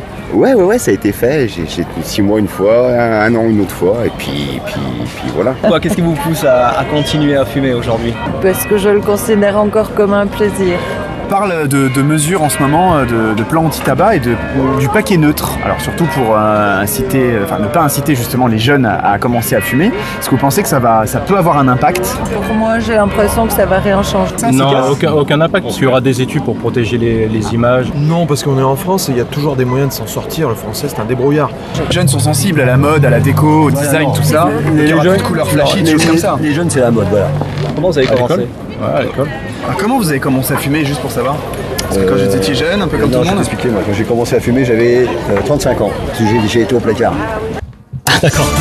Eh oui, c'est raison, 35 ans, voilà, personne. euh, Vous écoutez, faut qu'on en parle sur toutes les radios partenaires que l'on va reciter euh, tout à l'heure. Et c'est l'émission spéciale tabac. Alors quand l'État met le paquet, nous avons parlé en première partie eh bien de l'argent du tabac. Nous sommes en pleine seconde partie, prévention euh, santé. Et je crois que Luc, tu vas nous donner une petite info que tu viens de, cocher à l'instant sur, sur ce papier-là. On t'écoute. Qu'est-ce que j'ai pas Effectivement, on est en direct. Non, euh, c'est oui, on a compris effectivement que le tabac c'était quand même une grosse bouffée d'air pur pour l'État en première partie. Hein, Johan Ouais, mais je sais pas ce que t'as respiré, toi, mais alors ça va plus là. hein. on, va parler euh, du, du plan euh, des, des plans anti-tabac et on va savoir si vraiment l'État met réellement le paquet. On va en débattre autour de cette table avec euh, un petit rappel hein, quand même des invités. Je vous rappelle que ce soir on a donc Anne-Marie Autant, vice-présidente de la région Provence-Alpes-Côte d'Azur, déléguée à la santé et à l'alimentation. Thierry Bergunia aussi animateur et formateur euh, à l'association nationale de prévention en alcoolologie et addictologie. Yves Robert, buraliste à Sifour-les-Plages. Raphaël Martinez du magasin Mondial Club à la Seine-sur-Mer, vendeur de cigarettes électroniques et d'autres produits. Et Marie-Hélène Marchioni, médecin addictologue et tabacologue. On va s'intéresser sur euh, une des mesures sur l'interdiction de fumer en voiture en présence d'enfants. On veut savoir quand même ce que vous en pensez autour de la table. Est-ce que c'est vraiment une bonne chose Euh, Fumer dans une automobile alors qu'un enfant de moins de 12 ans se trouve à l'intérieur sera donc interdit. Les conducteurs réfractaires pourront faire l'objet de contraventions. Donc pourquoi 12 ans? Euh, Je sais pas, si l'enfant a 13 ans, ça pose pas de problème. Je sais pas, on va commencer autour de la table. Euh, Madame Autant, par exemple. Ah, oui, moi je trouve que c'est une très bonne idée, mais même avant deux ans d'ailleurs. hein. Si- Ah, deux ans, si- voilà. Pourquoi si- 12 si- vrai, si- à la naissance ou même euh, pendant la grossesse, on évite de fumer, c'est quand même beaucoup mieux. Donc euh, la, la- voiture, c'est un espace confiné. On imagine la concentration qu'il peut y avoir euh, en dehors du risque hein, d'avoir une cigarette, de la faire tomber, euh, etc., etc. Euh, c'est c'est un danger euh, certain. Oui, alors ça nous amène à, à parler du tabagisme passif. Est-ce que c'est plus dangereux le tabagisme passif ou le ta- ta- tabagisme actif C'est pas que c'est plus médecin dangereux que le tabagisme actif, hein, mais il y a Devant le, mi- quand même- devant le micro, s'il vous plaît, c'est- merci. Le tabagisme passif, ça quand même, euh, ça entraîne des mêmes effets délétères que le tabagisme actif, euh, avec une moindre fréquence. Il y a quand même des cancers maintenant qui sont décrits euh, par tabagisme passif. hein. Donc je pense que la mesure que vous décrivez pour la voiture, c'est pour ça, c'est pour éviter. Ouais, mais si on, a- si on est entouré de fumeurs toute la Hmm. journée, c'est ça le problème. Ah, on est de moins en moins entouré de fumeurs parce que maintenant euh, Voilà. les On est- on est- interdictions sont oui, un mais petit peu partout. av- av- Oui. Maintenant, mais avant. Mais avant, oui, On est hein. encore plus exposé, je pense, au tabagisme passif. Si on se retrouve avec cinq fumeurs toute la journée autour de nous, par exemple. Oui, c'est sûr que vous êtes exposé au tabagisme passif, mais bon, le fumeur qui est qui en fume tous les jours euh, 15 cigarettes par jour, C'est ben, pire quand même. C'est pire quand même. C'est pire. Mais il faut pas minimiser le tabagisme passif, c'est quelque chose qui est euh, nuisible aussi pour la santé. Qu'est-ce que vous en 6 000 pensez, vous, de cette mesure euh 6 000 morts. Tabagisme Ouais. passif. 6 000 morts, 6 000 le tabagisme passif. Donc on, En on a- France, hein. en Qu'est-ce que vous en pensez de cette mesure? Euh, moi, je pense que c'est une bonne mesure dans la mesure où si ça peut protéger les enfants du tabagisme passif des parents, c'est bien, quoi. alors on- on- ils ont mis une barre, enfin on souhaite, souhaite mettre une barre à 12 ans, donc en gros ça pose aucun problème si un enfant de 13 ans est dans la voiture et se prend de la fumée, euh, pas de souci. Non, je pense que je pense que le parent, il faut les considérer aussi comme responsables, quoi. Il y a Hmm. beaucoup, il y a, moi, je vois, j'ai beaucoup de patients qui fument et qui, qui ont des enfants et qui, qui me disent qu'ils fument à la, sur le balcon ou chez, Alors pourquoi ne pas tout simplement interdire purement et simplement la cigarette en voiture Ah. Aujourd'hui, le kit euh, main libre, c'est interdit. euh, Oui, les oreillettes vont être interdites prochainement cet été, hein, d'ailleurs. Voilà. Euh, pourquoi pas interdire de fumer les gens carrément au volant? Mais je pense que ça va peut-être arriver. Mais alors, est-ce que euh, à ce moment-là, euh, si on, si on continue dans cet esprit, euh, la voiture, pourquoi uniquement en voiture? Est-ce que c'est juste prendre peut-être juste les automobilistes pour des vaches à lait ou je sais pas? Ou est-ce pourquoi pas à ce moment-là l'interdire de fumer les gens dans les espaces clos, même dans les maisons à ce moment-là? Euh, C'est un lieu privé, une maison, ça peut être bah, un y a- y espace y a- clos. Il y, a un- il y a un détecteur de fumée, il peut avoir un détecteur de fumée de tabac, par exemple. Ouais, pourquoi pas le relier au poste de police du coin, par Voilà, exemple, ça. pour aller vérifier qu'à la maison, les gens, enfin, vous voyez jusqu'où on peut aller. Qu'est-ce qu'en pense notre buraliste Par exemple. C'est une atteinte sourire. à la liberté complète là. Vous, vous en pensez ça, monsieur Martinez? De réglementer, c'est c'est intéressant, mais au niveau du tabagisme passif, tout dépend déjà euh, la personne si euh, quand elle rentre dans son dans son véhicule dessus que- qu'elle allume sa cigarette, qu'on est sur quelque chose de, euh, on va dire, de ponctuel ou vraiment euh, c'est dans ses habitudes. euh, Ah, en général, je pense quand même que les, voitures, de- les, les gens qui fument, il y a des gens, il y a des fumeurs qui ne fument pas dans leur voiture, ça c'est clair, il y en a beaucoup, et, et les gens qui ont l'habitude de fumer dans leur voiture, bah ils, bah, ils fument, c'est pas, spécialement ponctuel, ils vont pas dire tiens j'en fume qu'une de temps en temps dans la voiture. Bah, généralement, c'est les gens, ils vont fumer quand ils ont une période de temps. S'ils sont euh, sur un sevrage nicotique, ils vont en fumer plusieurs peut-être sur la route avant de rentrer euh, au travail directement. Ou bien c'est un moment de, on va dire, un petit peu de, liberté où ils ont du temps de pouvoir fumer cette cigarette. En revanche, c'est bien ou c'est pas bien. Pour moi, c'est soit on la supprime euh, en totalité, ou alors euh, on continue à fumer au volant. Mais c'est vrai qu'il y a beaucoup de plus en plus de suppression, que ça soit au niveau du téléphone portable, on a tout supprimé, que ça soit au niveau aussi euh, dessus, euh, comme on voit au niveau de la de, la cigarette qu'on essaie de supprimer à ce niveau-là. La cigarette électronique, beaucoup de personnes, ce que je conseille, c'est quand vont la fumer, on va dire euh, comme du tabac, d'éviter de, de, de reproduire un geste qui va être une, une habitude. Si on la fume pas au volant, de ne pas la fumer aussi une cigarette électronique. Mais cette mesure en fait elle vise quand même euh, à lutter contre la banalisation de l'image des fumeurs auprès des plus jeunes. Dessus, c'est vrai, dessus, c'est vrai qu'il faut pas les inciter dès le plus jeune âge à, on va dire, ça donne un exemple, voilà, un enfant de à- 10, à- 12 ans, euh, il voit son père, c'est son père ou sa mère qui fume dans la voiture, ça donne un, mauvais- un, un exemple. C'est vrai, mais après on voit l'âge c'est à peu près, on a dit 12 ans quoi. hein, dans la gens, euh, voiture, on en voit dans la rue, on en voit euh, à la maison, euh, on en voit un petit peu de partout. Donc c'est vrai que de supprimer au volant, c'est une mesure pour le tabagisme passif, c'est très bien, mais on restera quand même euh, toujours sur ce côté euh, visuel, euh, un peu plus, euh, on va dire, en dehors de- du véhicule. C'est un petit plus pour le tabagisme passif, mais quand on va sortir du véhicule, on reste quand même dans cette dynamique de voir des gens qui passent avec la cigarette. Hmm. Alors on parle au volant, d'accord, mais on parle bien aussi du passager, euh, Luc, hein, tu me confirmes Ah oui, oui, oui, oui, bah oui, bien sûr. Oui, oui, il faut pas qu'il y ait quelqu'un qui fume dans une voiture euh, moins de 12 ans, euh, enfin avec un enfant de, de moins de 12 ans. Monsieur Bergunia, vous en Oh, pensez ben, moi, j'ai envie de dire la, la position est à peu près ce que j'ai entendu.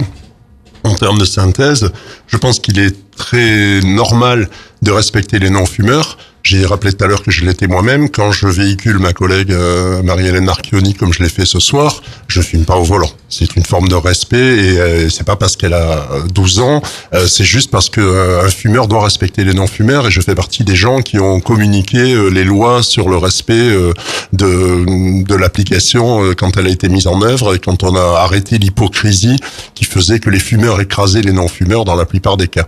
Donc euh, ça pour moi c'est ok. Après, je rejoins assez euh, les deux personnes qui viennent de, de, de s'exprimer. Euh, je pense qu'il faut pas non plus tomber dans une dictature euh, qui euh, arrive à, à pervertir totalement les notions de liberté. J'ai quelques exemples de, de modèles américains qui font quand même réfléchir à ça, où on a des gens qui ont réussi à faire expulser d'une copropriété une personne qui fumait sur son balcon parce que des autres habitants de cet immeuble, trois étages au-dessus, ont déposé plainte en disant que ça mettait leur santé en danger. Et puis on a le cas un peu de, de jurisprudence assez ironique où une femme dans Manhattan en vélo, donc je laisse imaginer Manhattan et sa pollution et en vélo, euh, qui s'arrête à un feu à côté d'une voiture. Le monsieur fume dans la voiture, fenêtre entrouverte, elle l'attaque et elle gagne en procès parce qu'il aurait dû fermer sa fenêtre. Donc, vous voyez, Avec je veux dire, là, faut voit les choses arrêter, comme ça, mais- faut arrêter peut-être Mais il y, y a- y des réactions directes hein, sur euh, sur notre page Facebook Top FM. Faut qu'on en parle. Alexandra qui dit moi je dis euh, que oui, ça serait carrément bien d'interdire définitivement de fumer dans la voiture, même si la personne est toute seule. Voilà. Bah, de toute Alors, façon, euh, bah, je vois notre buraliste qui dit ah, c'est vrai, bon, atteinte à la vie privée, Non, mais attends, etc. bon, on peut débattre pas- longtemps, a pas mais une question de vie privée de toute façon quand Là, on c'est fort, hein, conduit, mais quand on c'est conduit, on doit avoir les deux mains sur le volant de toute façon. Ah bah oui, C'est pour ça- ça que le téléphone portable est interdit, donc euh, la cigarette évidemment. C'est logique. C'est logique. Alors nous avons euh, Anne-Marie Autant, on, on- va le rappeler, qui nous fait l'honneur hein, d'être présente ce soir. C'est la vice-présidence de la région Provence-Alpes-Côte d'Azur. Déléguée à la santé et à l'alimentation. Qu'est-ce que vous en pensez, vous, euh, de, de, de cette mesure? Vous- avez, vous avez donné votre avis tout à l'heure, il y a quelques instants. Euh, mais est-ce que vous pensez pas que la police a, a assez de travail comme ça finalement Est-ce qu'elle doit maintenant, avec des jumelles, vérifier si une personne est en train de fumer dans la voiture Et que l'enfant a visiblement Euh, moins de 12 ans, on va le contrôler. euh. Voilà, si on n'a pas la cigarette dans une main, Conduire avec les pieds, contraventions éventuellement. ou des contraventions supplémentaires finalement. Les contraventions supplémentaires, c'est encore des, de l'argent pour l'État. Non, mais est-ce qu'il va pas y avoir du coup des barrages filtrants Effectivement, tiens, lui il fume, on arrête toutes les voitures, regarde, il y a un enfant derrière, ah, papier d'identité, l'enfant a 13 ans, ah, c'est bon, il peut fumer passivement, pas de souci. Vous allez faire peur à tout le monde. Non, moi je crois, je crois que ce qui est important dans toutes ces mesures, c'est la prise de conscience. Euh, il, il me semble, alors Hmm. peut-être que je rêve et que j'ai un regard trop optimiste, mais que le fumeur aujourd'hui fait attention aux non-fumeurs, ce qui n'était pas le cas auparavant. Auparavant, on fumait, vous saviez, quand vous, moi quand j'allais en boîte quand j'étais jeune, sûr. on poussait de là, euh, c'était une horreur absolue. Et aujourd'hui, euh, je vois bien des gens, quand vous êtes en groupe à l'extérieur, qu'il y a quelques personnes qui fument, elles vont faire attention de se mettre par rapport au vent, euh, elles, va faire, elles vont faire attention à vous. Donc c'est ça qui est important, c'est cette prise de conscience. Ça rentre dans les mœurs, par exemple. Aujourd'hui, Voilà. c'est vrai qu'un jeune, c'est difficile de l'expliquer. Il a 18 ans, il va en boîte pour la première fois, on lui explique, bah oui, tu sais, avant, dans les boîtes, euh, t'avais de la fumée partout. Et on regarde, mais ah bon euh, Eh oui, c'est rentré dans les mœurs. C'est Ouais, normal, on ne fume ouais. pas dans les lieux, dans les restaurants. À l'époque, effectivement, on Et fumait dans les restaurants. Et il me semble que cette interdiction euh, de, de fumer dans les espaces publics, euh, les espaces fermés, est sans doute une de celles qui a été, euh, qui a porté le plus de fruits. Euh, et qui coûte pas très très cher finalement. Ben parce non, que oui. pendant un temps il y avait des zones où on pouvait euh, euh, Espace fumeur, par- bah, par- je- je parquer, rappelle les, parquer les- les fumeurs dans un coin donc ce qui les arrangeait pas terrible. Donc Oui, à un moment donné on a dit maintenant terminé on, on ne fume plus dans les espaces publics fermés basta. Et puis ça, ça crée quelque chose. Donc il faut pas désespérer de notre de l'être humain. Il peut comprendre des choses et, et- et adapter son, son ses comportements je voudrais ajouter quelque chose. Je pense que le fumeur, il faudrait pas non plus qu'on devienne comme les États-Unis, c'est-à-dire que les fumeurs, il faut les, ce sont, ce sont, ce sont un peu des malades quand même, puisque c'est une maladie chronique de fumer, hein, mais il faut pas les stigmatiser. Enfin, on va pas commencer à stigmatiser les fumeurs. euh, euh, comme aux États-Unis. Moi, je suis allé aux États-Unis, mais c'est vraiment, euh, c'est un autre monde pour les fumeurs, quoi. Je veux dire, ils sont complètement stigmatisés, quoi. Mais pourtant, Ah. les, les- les gens là-bas, il y a combien de fumeurs Enfin, On n'a peut-être pas les chiffres là, parce qu'on a. C'est à peu près pareil, là, peut-être la répartition. Aujourd'hui, je peux en Je disais. pense qu'il y en euh, a moins. Je pense qu'il y en a moins. Il y a, il y a, euh, les femmes sont plus nombreuses que les hommes. D'accord. Ah oui, ça n'a rien à voir avec les chiffres. Et, et les- et donc, du coup, c'est pas traité de la même manière là-bas. Et on les stigmatise, on les, on les parque. com- on les- non, on les parque pas Presque. quand même. Mais C'est ils fort sont, comme mot, ils peut-être, sont, mais- ils sont très stigmatisés. ouais. D'accord. Je rappelle que la ville de New York est en train d'étudier une interdiction totale de consommation du tabac sur la voie publique. C'est quand même fou parce que enfin, c'est assez difficilement concevable euh, des États-Unis. On se dit les États-Unis, c'est la grande liberté, chacun fait ce qu'il veut. Et en fait, euh, Ouais, est-ce que vous pensez pas que trop d'interdits tue l'interdit Ah. finalement quoi? Totalement, je, je, je, je répète ce que je disais tout à l'heure. Je crois que euh, moi, je suis quelqu'un qui essaie de mettre en place le plus souvent possible des, des approches euh, constructives et, et partenariales. Donc, je pense qu'il faut absolument respecter les non-fumeurs. Je le redis. Euh, mais de l'autre côté, euh, je- en tant que fumeur, je ne me sens pas sous-citoyen. Et je ne veux pas être stigmatisé pour ça à partir du moment où moi j'ai une démarche de respect envers les non-fumeurs. Voilà. Très bien, merci. Alors ça, c'était la première mesure. Et je vous propose, tiens, pourquoi pas, on l'a jamais fait dans cette émission, Luc, de faire un petit sondage sans citer les prénoms, évidemment. Est-ce que vous êtes pour cette mesure Dans ces cas-là, vous allez lever la main. Est-ce que vous êtes contre cette mesure, c'est-à-dire l'interdiction de fumer en voiture en présence d'enfants Est-ce que c'est une bonne chose ou pas Alors, on va faire un petit sondage par rapport euh, à nos invités. Alors, pour l'instant, euh, allez-y. Euh, bah oui, non, pour contre, euh, euh, moi je peux pas voter. Bon ben voilà, bah écoutez, c'est euh, 4 Ils ont gagné, pour. hein. et on, un- ne- on, un on ne dira pas, voilà. Voilà. Quatre- sur nos cinq invités, ça a 4 pour et un contre. Donc pour nous, dans Faut qu'on en parle, et parmi nos invités, cette première mesure est adoptée, Luc. Le paquet neutre, on va en parler. Mesure emblématique hein, du plan anti-tabac. Donc, c'est quand même quelque chose qui a été mis en place en Australie. Et les résultats euh, ont l'air visiblement encourageants. Le nombre de fumeurs aurait diminué donc de 3% en un an. L'âge d'entrée dans le tabac a reculé et le soutien à la mesure a doublé dans l'opinion. Alors, euh, c'est un peu contraire à ce qu'on entendait dans notre micro-trottoir. La plupart des gens disent, bon non, euh, visiblement, le paquet neutre, ça aura aucun impact. On va faire un petit tour de table. Euh, ben, on va peut-être commencer euh, par, euh, je ne sais pas, euh, Monsieur Bergugna Oui, pourquoi pas. Le paquet neutre. Le, le paquet neutre, euh, je pense que peu importe. Euh, un fumeur, euh, dans un premier temps, va peut-être être un peu déstabilisé, comme quand les premiers messages sont arrivés, comme quand les premières photos sont arrivées. Et puis très vite, euh, soit on achète des caches parce que immédiatement une industrie se met en parallèle pour mettre des caches qui parfois d'ailleurs détournent de façon ironique les messages de prévention. Et puis même au-delà de ça, euh, beaucoup de fumeurs autour de moi euh, m'ont certifié qu'au bout d'un moment, sans mettre de cache, ils les voyaient plus les messages, ils voient plus les photos, euh, voire euh, à la limite, euh, elles deviennent objet euh, de ouais, de décrédibilisation. C'est c'est pas du tout. Les gens vont même mettre en question un certain nombre de messages. C'est dommage parce que je pense qu'effectivement le fait que le paquet de cigarettes porte des messages est intéressant. Après, est-ce qu'ils ont une véritable portée? Vous savez, c'est un petit peu comme euh, à consommer avec modération sur une bouteille d'alcool. On a un paquet hein, de cigarettes, un paquet neutre amené par un de nos invités. On va vous la mettre hein, sur la page Facebook de l'émission Top FM. Faut qu'on en parle. Je vous rappelle que vous êtes sur Top FM, sur Festival, sur Radion, Mangembo, ça c'est en région parisienne, Radio Vallée, Radio Axe Sud, Stud FM et Radio D'Artagnan. Donc ce paquet neutre, on l'a entendu euh, dans notre micro-trottoir. Euh, Les gens pensent qu'effectivement ça n'aura aucun impact. Je pense que le débat, la, la logique en fait de ce paquet neutre, c'est peut-être plutôt de de ne pas inciter les, les jeunes à commencer à fumer. Alors euh, euh, avec les paquets colorés, les choses comme ça. Alors est-ce qu'aujourd'hui on commence à fumer euh, à 12 ans, on rentre dans un bureau de tabac, on regarde les, les paquets de cigarettes, ah celui-là il est rose, il est beau, je vais le prendre et je repars avec. Euh, Marie autant. Ah bah, la question, c'est comment, comment on rentre hein, et comment on reste dans la. Quelle est l'image qui est portée par cet acte de fumée? Bon, Je me pose toujours, toujours cette question. Alors, que va donner.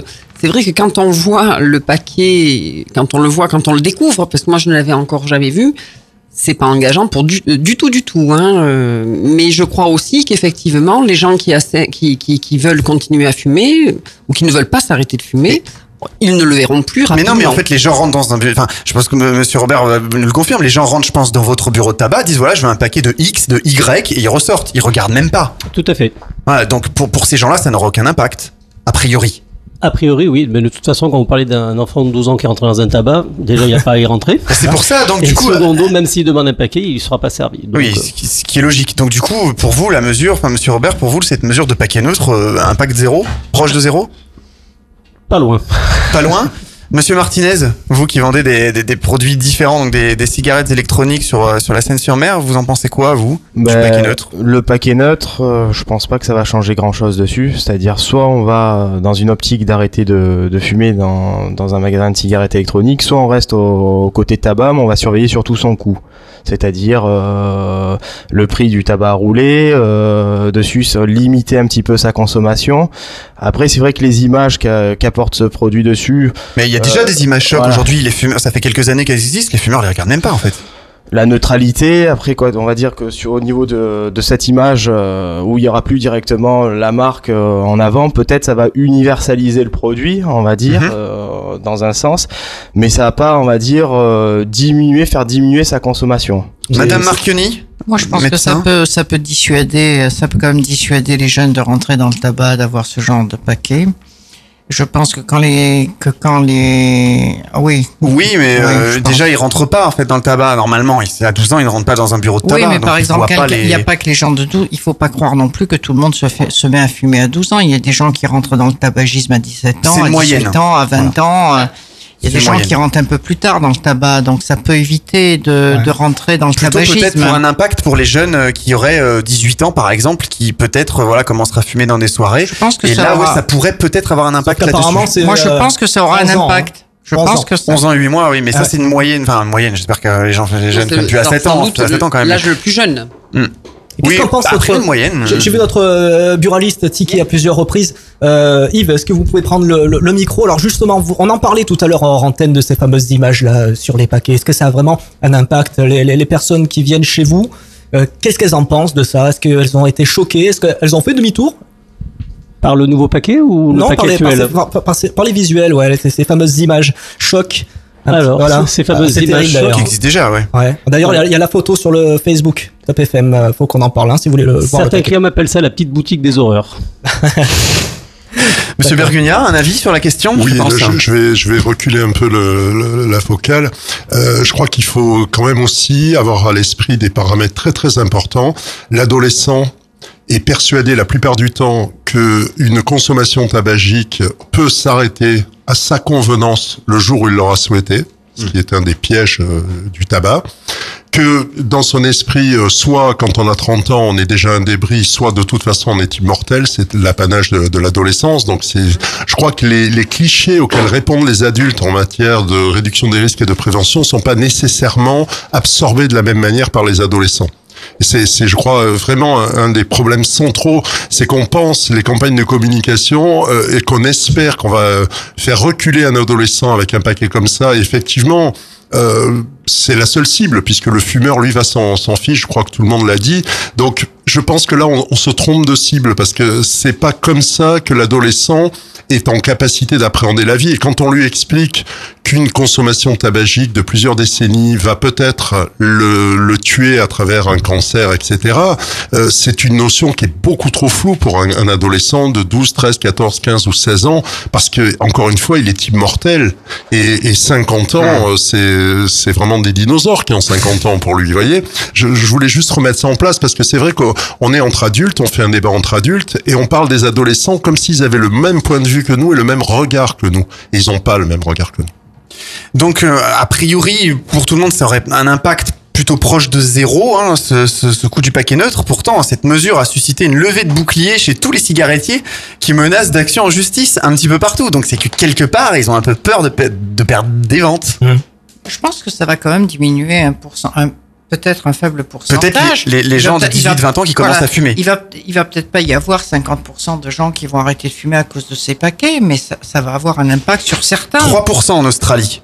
Voilà, ça donne un, un ordre d'idée. Alors si c'est 3%, s'il y avait 30% de fumeurs en France, 3% de, trop de, de, de 3%, 30%, c'est- de 30% bien sûr. C'est toujours ça, c'est pas toujours- 3%. voilà. C'est plutôt la concurrence entre les marques qui, c'est peut-être plutôt ça qui leur C'est- pose problème qui parce leur qu'aujourd'hui ils se tirent la bourre Mmh. avec des images, avec des, des, en visuels. appelant, hein, avec des, des, des visuels et ils arrivent à, à essayer. C'est des parts de marché. Eux, ils réfléchissent en parts de marché. Et là, effectivement, ils seront tous logés à la même enseigne, même photo, même, enfin juste le, juste le nom de la marque qui On changera. parle toujours du visuel. Est-ce que vous pensez vraiment que c'est le visuel qui va euh, pousser euh, telle personne à prendre tel paquet ou est-ce que c'est vraiment le goût parce que chaque cigarette a un goût différent? Qu'en pense notre buraliste? C'est euh, le goût. Je pense que c'est le goût. Hein. C'est pas le visuel qui fait quelque chose. Alors souvent, les fumeurs, ils ont essayé une cigarette euh, de X telle marque par un ami à l'époque, et puis du coup, finalement, euh, ils continuent à fumer la même marque. Et les gens changent rarement de marque de cigarette, Monsieur Robert, je pense. Euh, très très rarement. Sauf si vous l'avez pas sur le linéaire. D'accord. Ils ont pas le choix, ils prennent autre chose, quoi. Par contre, je voulais juste revenir deux petites secondes en arrière. Lorsque vous avez dit qu'en Australie, donc, il y a eu un recul de 3% de, de la vente. A priori, Mais- oui. A priori, mais c'est sans compter le marché parallèle. hein. Qui n'est jamais mesuré. Rarement mesuré dans les chiffres qui ont été relevés jusqu'à aujourd'hui. Bon, alors est-ce qu'on fait un petit point là, tiens, sur cette euh, sur cette mesure On fait un petit sondage. Tu veux l'adopter, c'est ça? Est-ce que c'est une bonne mesure Ah. euh, ou pas euh, du plan anti-tabac? Est-ce que les invités Sondage à main sont levée, sans citer les noms. Favorables ou pas? Si vous êtes favorable, on lève la main ou autrement, on laisse les mains sur les tables. Ça gagne ah, c'est mitigé. Eh, hein. eh, eh, c'est même pire que ça Mesure non adoptée 2 sur 5 sont, fa- sont favorables à la mesure du paquet neutre. D'accord, bon ben voilà. Bah écoute, je crois qu'on va passer à la prochaine mesure de. Ah, monsieur je, quelque chose je voudrais juste dire que l'énergie qu'on est en train de mettre autour des, des paquets notes, qui, qui euh, moi je rejoins euh, Marianne Marconi, peut-être que ça aura une incidence à la chute faible, mais il y aura une incidence. Moi je préférais qu'on la mette à essayer de contrer les grands cigarettiers qui, euh, quand on les chasse par la porte, reviennent par la fenêtre sur des stratégies d'approche des adolescents. Je veux prendre un exemple, par exemple, qui, euh, qui a été euh, historique en France. On a réussi à interdire les cigarettes en chocolat euh, avec des arguments des cigarettiers qui étaient mais pourquoi vous voyez le mal, etc. dans des cigarettes au chocolat. Euh, moi, je pense qu'on fait pas d'objets sexuels ou, ou de représentation de drogue en chocolat pour des enfants. Et je m'aperçois que depuis plusieurs années, dans les boulangeries cette fois, euh, sont revenus des cigarettes en chewing-gum qui, pour ne pas tomber sous le coup de la loi, puisqu'il y a jurisprudence, euh, ces cigarettes en chewing-gum représentent des paquets avec euh, des, des présentations et des noms qui n'existent pas. Parce que ce qui avait permis de gagner le procès à l'époque et de leur faire interdire, c'est qu'il y avait une similitude extraordinaire entre des paquets extrêmement connus qui étaient reproduits presque comme s'ils avaient donné les films quadris pour que les fabricants de, de chocolat puissent les mettre en œuvre. Là, ils le font pas et je ne vois aucune réaction des pouvoirs publics là-dessus comme on en a vu aussi, parce qu'il y a eu de, de belles victoires, je trouve, quand on a enlevé les cigarettes aromatisées caramel, chocolat, vanille, qui soi-disant étaient destinées à des adultes, On sait très bien qu'un adulte, et vous le disiez très justement, vous qui êtes buraliste, un adulte qui trouve sa marque, une fois qu'il a trouvé sa marque, c'est pas en allant chercher des goûts de vanille ou de chocolat qui peut avancer. Donc voilà, je pense que d'un côté, il peut y avoir des victoires, de l'autre, faut pas qu'on se trompe de cible non plus. Et je pense que si vraiment on veut protéger les jeunes, ben, commençons déjà à demander aux cigarettiers d'arrêter de mettre des billes qu'on peut claquer pour avoir un goût de menthe quand on fume une cigarette. Oui, mais donc du coup, les- ils, reviendront par la fenêtre, clairement. C'est-à-dire qu'il y aura les paquets identiques, ils vont trouver une autre stratégie. Peut-être pourquoi pas, je sais pas, ils vont faire euh, des, des distributions de cigarettes dans la rue pour faire tester les goûts. C'est- C'est c'est- c'est une approche qui a été mise en œuvre dans certains pays, pas en France. Là, je, je rejoins mon, mon collègue buraliste. Euh, Il y a des limites que, qui sont pas dépassées en France, mais il y a énormément de pays où les cigarettiers ont des offensives très très euh, euh, pragmatiques qui consistent à distribuer gratuitement des cigarettes à des populations très jeunes pour être sûr de les mettre en état d'asservissement très jeune et de garder un potentiel de fumeurs euh, à venir. La- le modèle de la France n'est pas le modèle mondial, il faut le rappeler quand même. Hein, on n'a pas du tout les mêmes stratégies partout. Et quand vous parliez de la concurrence entre les marques, j'ai presque envie de sourire parce que 90% des marques mondiales sont concentrées chez trois. Oui, c'est ce qu'on a dit, on a cité les donc chiffres au voilà. début, voilà. Donc euh, on est sur du, du faux dumping. Marketing pur. Euh, voilà, on est sur du faux dumping où les marques d'une même société rivalisent entre elles, euh, etc. Alors qu'en fait, c'est la même société qui les fait, faut le dire clairement. Et c'est voilà. je- Oui, oui. Et puis c'est Tout à les, fait. c'est les cigarettiers qui ont le marché parallèle, à, le marché clandestin des cigarettes. Hein. Ah en, par- en partie, C'est oui. pro- c'est prouvé. Hein. En partie, oui. Voilà qu'elle dit, bougez pas, on revient dans 15 secondes. Faut qu'on en parle. C'est également sur le net. Connectez-vous sur le site officiel fautquonenparle.fr. Retrouvez les actus et écoutez tous les podcasts de votre émission. Fautquonenparle.fr, votre talk show radio sur le net. L'interdiction d'implantation de débit de tabac à une centaine... euh, À une cer- certaine distance, en Ouais, fait, hein, des de établissements mètres, scolaires. quand même, C'est prévu hein, dans, de- la, dans la loi. des, des établissements scolaires. Alors c'est une euh, bonne ou une idée farfelue Tiens, par exemple, euh, notre vice-présidente de la région. Qu'est-ce que vous La en pensez de distance ça serait effectivement à un seuil fixé par décret en Conseil d'État. Quel monde, hein Ah. Quel monde on se fabrique avec tous ces interdits. Alors pourquoi pas, hein, les établissements scolaires. Bon, bon, enfin, cela dit, franchement, les, les, les, les, les jeunes qui ont envie d'aller acheter leur paquet de cigarettes, ils vont le prendre sur la route, et puis ils vont les acheter par euh, par euh, trois, quatre paquets. Bon voilà, c'est. Ouais, donc c'est-à-dire que si on interdit, je sais pas, à 200 mètres d'une école de- d'avoir un bureau tabac, bah 203 mètres, il y aura un, ou de 250 mètres, il y aura un bureau tabac, puis les voilà. jeunes sortiront, Voilà, et puis, ils iront acheter et puis ils vont anticiper. Enfin, ils sont pas fous, hein. Tout sauf ça. Donc effectivement, après, pourquoi pas euh, dé- décliner cette mesure au, au débit d'alcool, quoi, interdire les, Bah aussi oui. les, les, les, Elle existe, les bars. elle euh, existe déjà. euh, elle est, elle est dans la loi. Elle n'est pas toujours appliquée, mais elle existe. Ah, on Il est interdit de, de mettre en place Elle une licence appliquée. 4 euh, à moins de, je crois, 100 mètres, si je me trompe pas, mais 100 c'est mètres. réserve d'un établissement Rien. scolaire. Mais il y a des casus belli au niveau légal parce que les établissements de débit de boissons qui existaient avant la construction d'un collège, Mm. par exemple, revendiquent le fait qu'il y a une antériorité de leur présence. Ouais, d'accord. Alors avant la construction d'un collège, mais si on prend l'exemple d'un collège euh, pas très loin d'ici, euh, il y a un débiteur d'alcool qui est juste de l'autre côté de la rue, quoi. Il y a juste à traverser. Tout à fait. Alors, Ah ouais. dans, dans, en en l'espèce, je ne sais pas si ce débitant d'alcool était là avant la construction du collège et qui peut revendiquer une antériorité, mais de toute façon, la loi n'est pas appliquée partout, c'est évident.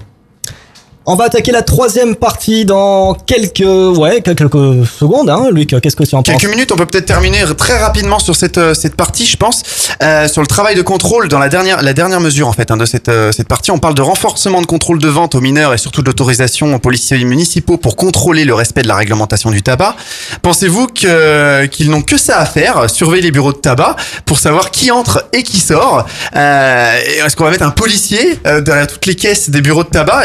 Est-ce que l'État sous-entend carrément que les buralistes ne font pas leur travail de contrôle ou mal le contrôle, Monsieur Robert Eh ben écoute, Buraliste. si, si on a un policier derrière chacune de nos caisses, franchement, ça sera le top. parce mais qu'on n'aura plus d'agression. Ah carrément, vous c'est fort. Ah bah voilà, pas mal pour conclure cette partie prévention santé avant d'attaquer le gros gros morceau sur euh, les, les trois quarts d'heure qu'il nous reste d'émission sur la cigarette électronique.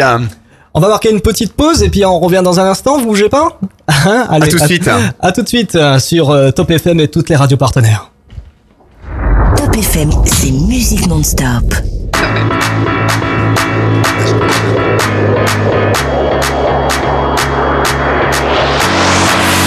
Now it's over, we can take it back. Move aside, cause we are gonna jack. No more working, it's Friday on the clock. Watch this move, yeah, we ain't gonna stop, stop.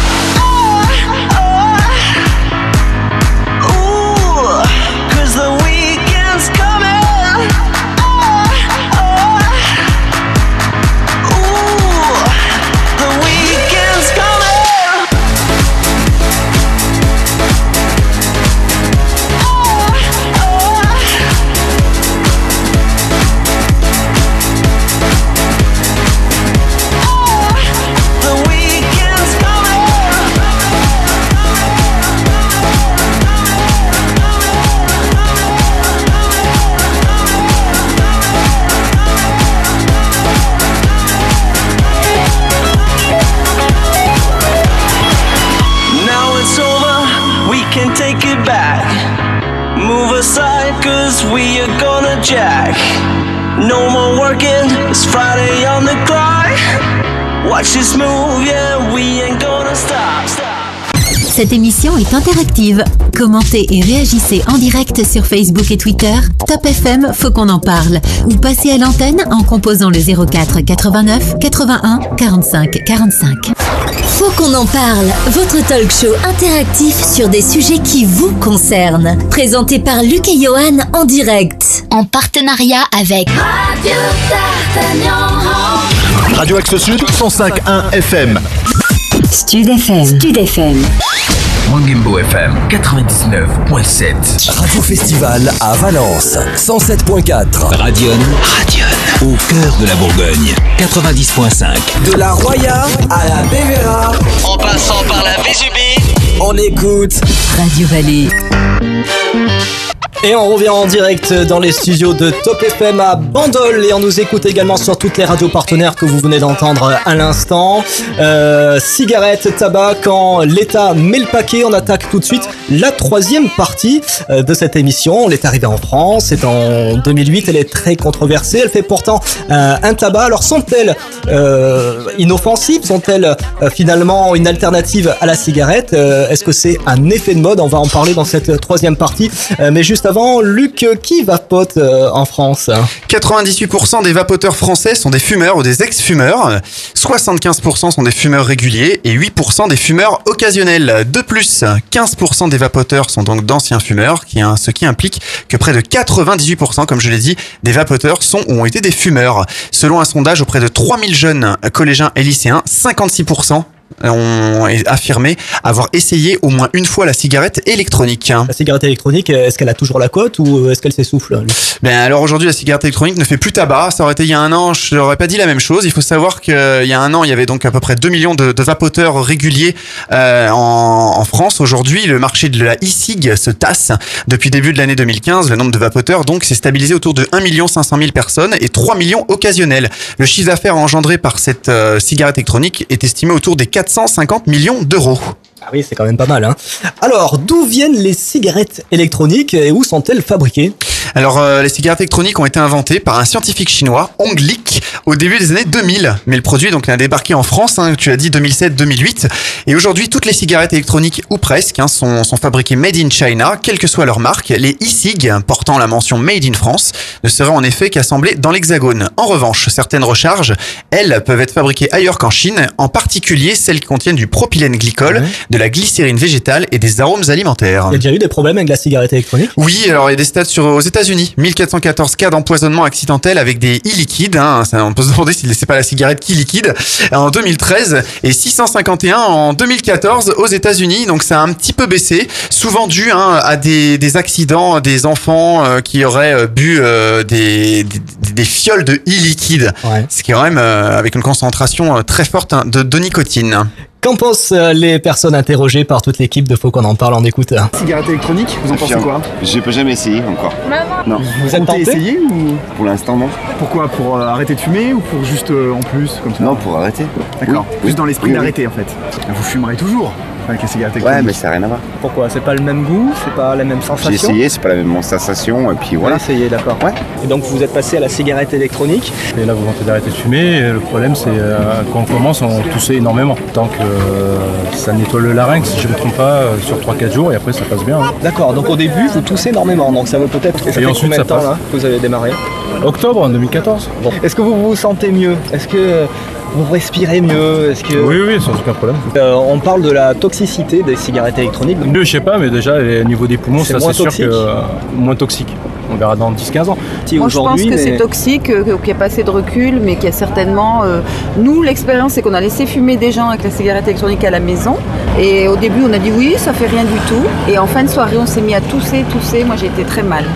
Moi j'ai essayé mais je n'ai pas. Vous n'avez pas adhéré Non, j'ai pas adhéré. Pourquoi? Parce que je suis asthmatique et que je toussais beaucoup plus quand je vapotais. Donc vous pensez que c'est un bon moyen d'arrêter de fumer? Non. Non, c'est un bon moyen de commencer déjà, parce que nous on est profs et on voit des jeunes qui n'ont pas attaqué par la cigarette et qui commencent tout de suite par la cigarette électronique. C'est une le porte d'entrée vers le Porte tabac, d'entrée, je crois. oui. Ça m'a permis de ralentir là, tu vois. Avant je fumais un paquet et demi, maintenant je fume plus, plus que 12, 12 cigarettes par jour grâce à ça. Il y a une thématique un peu générale de rendre attractif ce genre de produit. Les gens qu'on connaît qui ont qui l'ont prise, bah, ils l'ont ils l'ont prise six mois puis ils se sont remis au tabac. Est-ce que vous pensez plutôt que ça incite finalement à fumer plus puisque maintenant la cigarette Oui, parce que électronique ça, euh, on pense que ça fait pas de mal et du coup, eh ben, on diabolise beaucoup moins ça. Donc ces dosettes, elles sont surchargées en nicotine. Je crois que une dosette, c'est mortel si on, si on l'ingère directement. Il y a eu des cas d'enfants qui ont avalé accidentellement ces dosettes, je crois aux États-Unis. Il y en a, il y en a un qui est mort à mon souvenir. Les gens ont testé et puis Ouais, voilà. zéro Ah, puis, on nous a fait peur en disant qu'ils n'avaient pas fait tous les tests et que c'était peut-être plus, plus nocif que la cigarette. donc. Alors justement, pourquoi autoriser la vente d'un produit euh, ayant un impact direct sur la santé publique sans études sérieuses, des tests et des services de santé comme euh, pour les médicaments par exemple C'est vrai qu'il y a eu un engouement, on est parti là-dedans, pas eu de régulation, les magasins se sont montés, etc. Euh, Et surtout, se- selon le, le journal américain, euh, Luc, une seule cuillère de liquide euh, nicotinique euh, peut être létale pour un enfant, et moins d'une cuillère à soupe à haute concentration peut l'être pour un adulte. hein. Oui, Ah c'est ouais. quand même c'est quand même dangereux. On va demander un petit peu l'avis à, à nos spécialistes et on va beaucoup entendre Monsieur Martinez donc de Mondial Club à la Seine-sur-Mer. Monsieur Martinez donc vendeur de cigarettes électroniques. Euh, déjà du- vous êtes vendeur de, de, de cigarettes électroniques depuis quand? Depuis 2013. euh, 2013, ok. Exactement. Pour la, ce qui concerne la, on va dire un petit peu la toxicité des, de la nicotine, c'est vrai qu'il faut avoir des, des bouchons de sécurité enfin dessus. Il faut normaliser le produit, c'est ce qu'est en train de, de voir l'État pour euh, mai 2016. En revanche, il faut avoir quand même de l'explication, du suivi au, au niveau de l'utilisation. On reste sur des dosages de nicotine quand même qui restent beaucoup plus faibles que, que la cigarette en règle générale. Ouais, mais quand on ingère à petite dose, on parle de la, la, la fiole complète. Là, on parle peut-être d'enfants. Il y a eu des morts quand même. C'est grave là-dessus. Peut-être que l'enfant a pris ça, il a, il a avalé tout. Il a pris je sais pas combien de milligrammes de nicotine. Alors ça, c'est, on va dire, je pense lié aux achats sur Internet, parce qu'en boutique, on est quand même contrôlé par les douanes dessus. Donc si on a des, des flacons qui répondent pas aux normes au niveau des bouchons de sécurité, des dosages en nicotine dessus, on va, on va être sur un, sur un produit pas légal, donc directement détruit. Bon, puis en France, on n'a jamais entendu parler de ça. Donc, euh, sinon, je pense que vous auriez déjà baissé le rideau. Exactement. C'est très probable. Madame Marchioni, euh, vous pensez quoi de, de tout ceci? Bah, écoutez, euh, la cigarette électronique, euh, moi je pense que on, on- on voit plusieurs choses. On voit que ça peut être une entrée dans le tabagisme. hein. Mhm. Les gens commencent à vapoter puis après ils fument. Il y a des gens qui vapotent et qui fument. Moi je suis euh, quelques sevrages tabac euh, avec la cigarette électronique.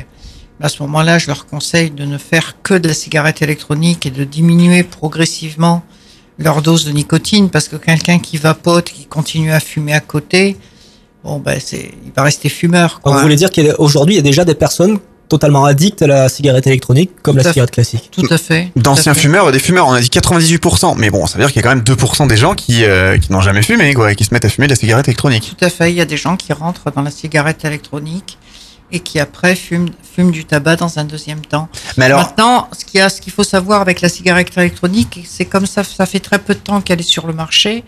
On n'a pas beaucoup de recul au niveau toxicité, études de toxicité, etc. On a, on a très peu de recul, quoi.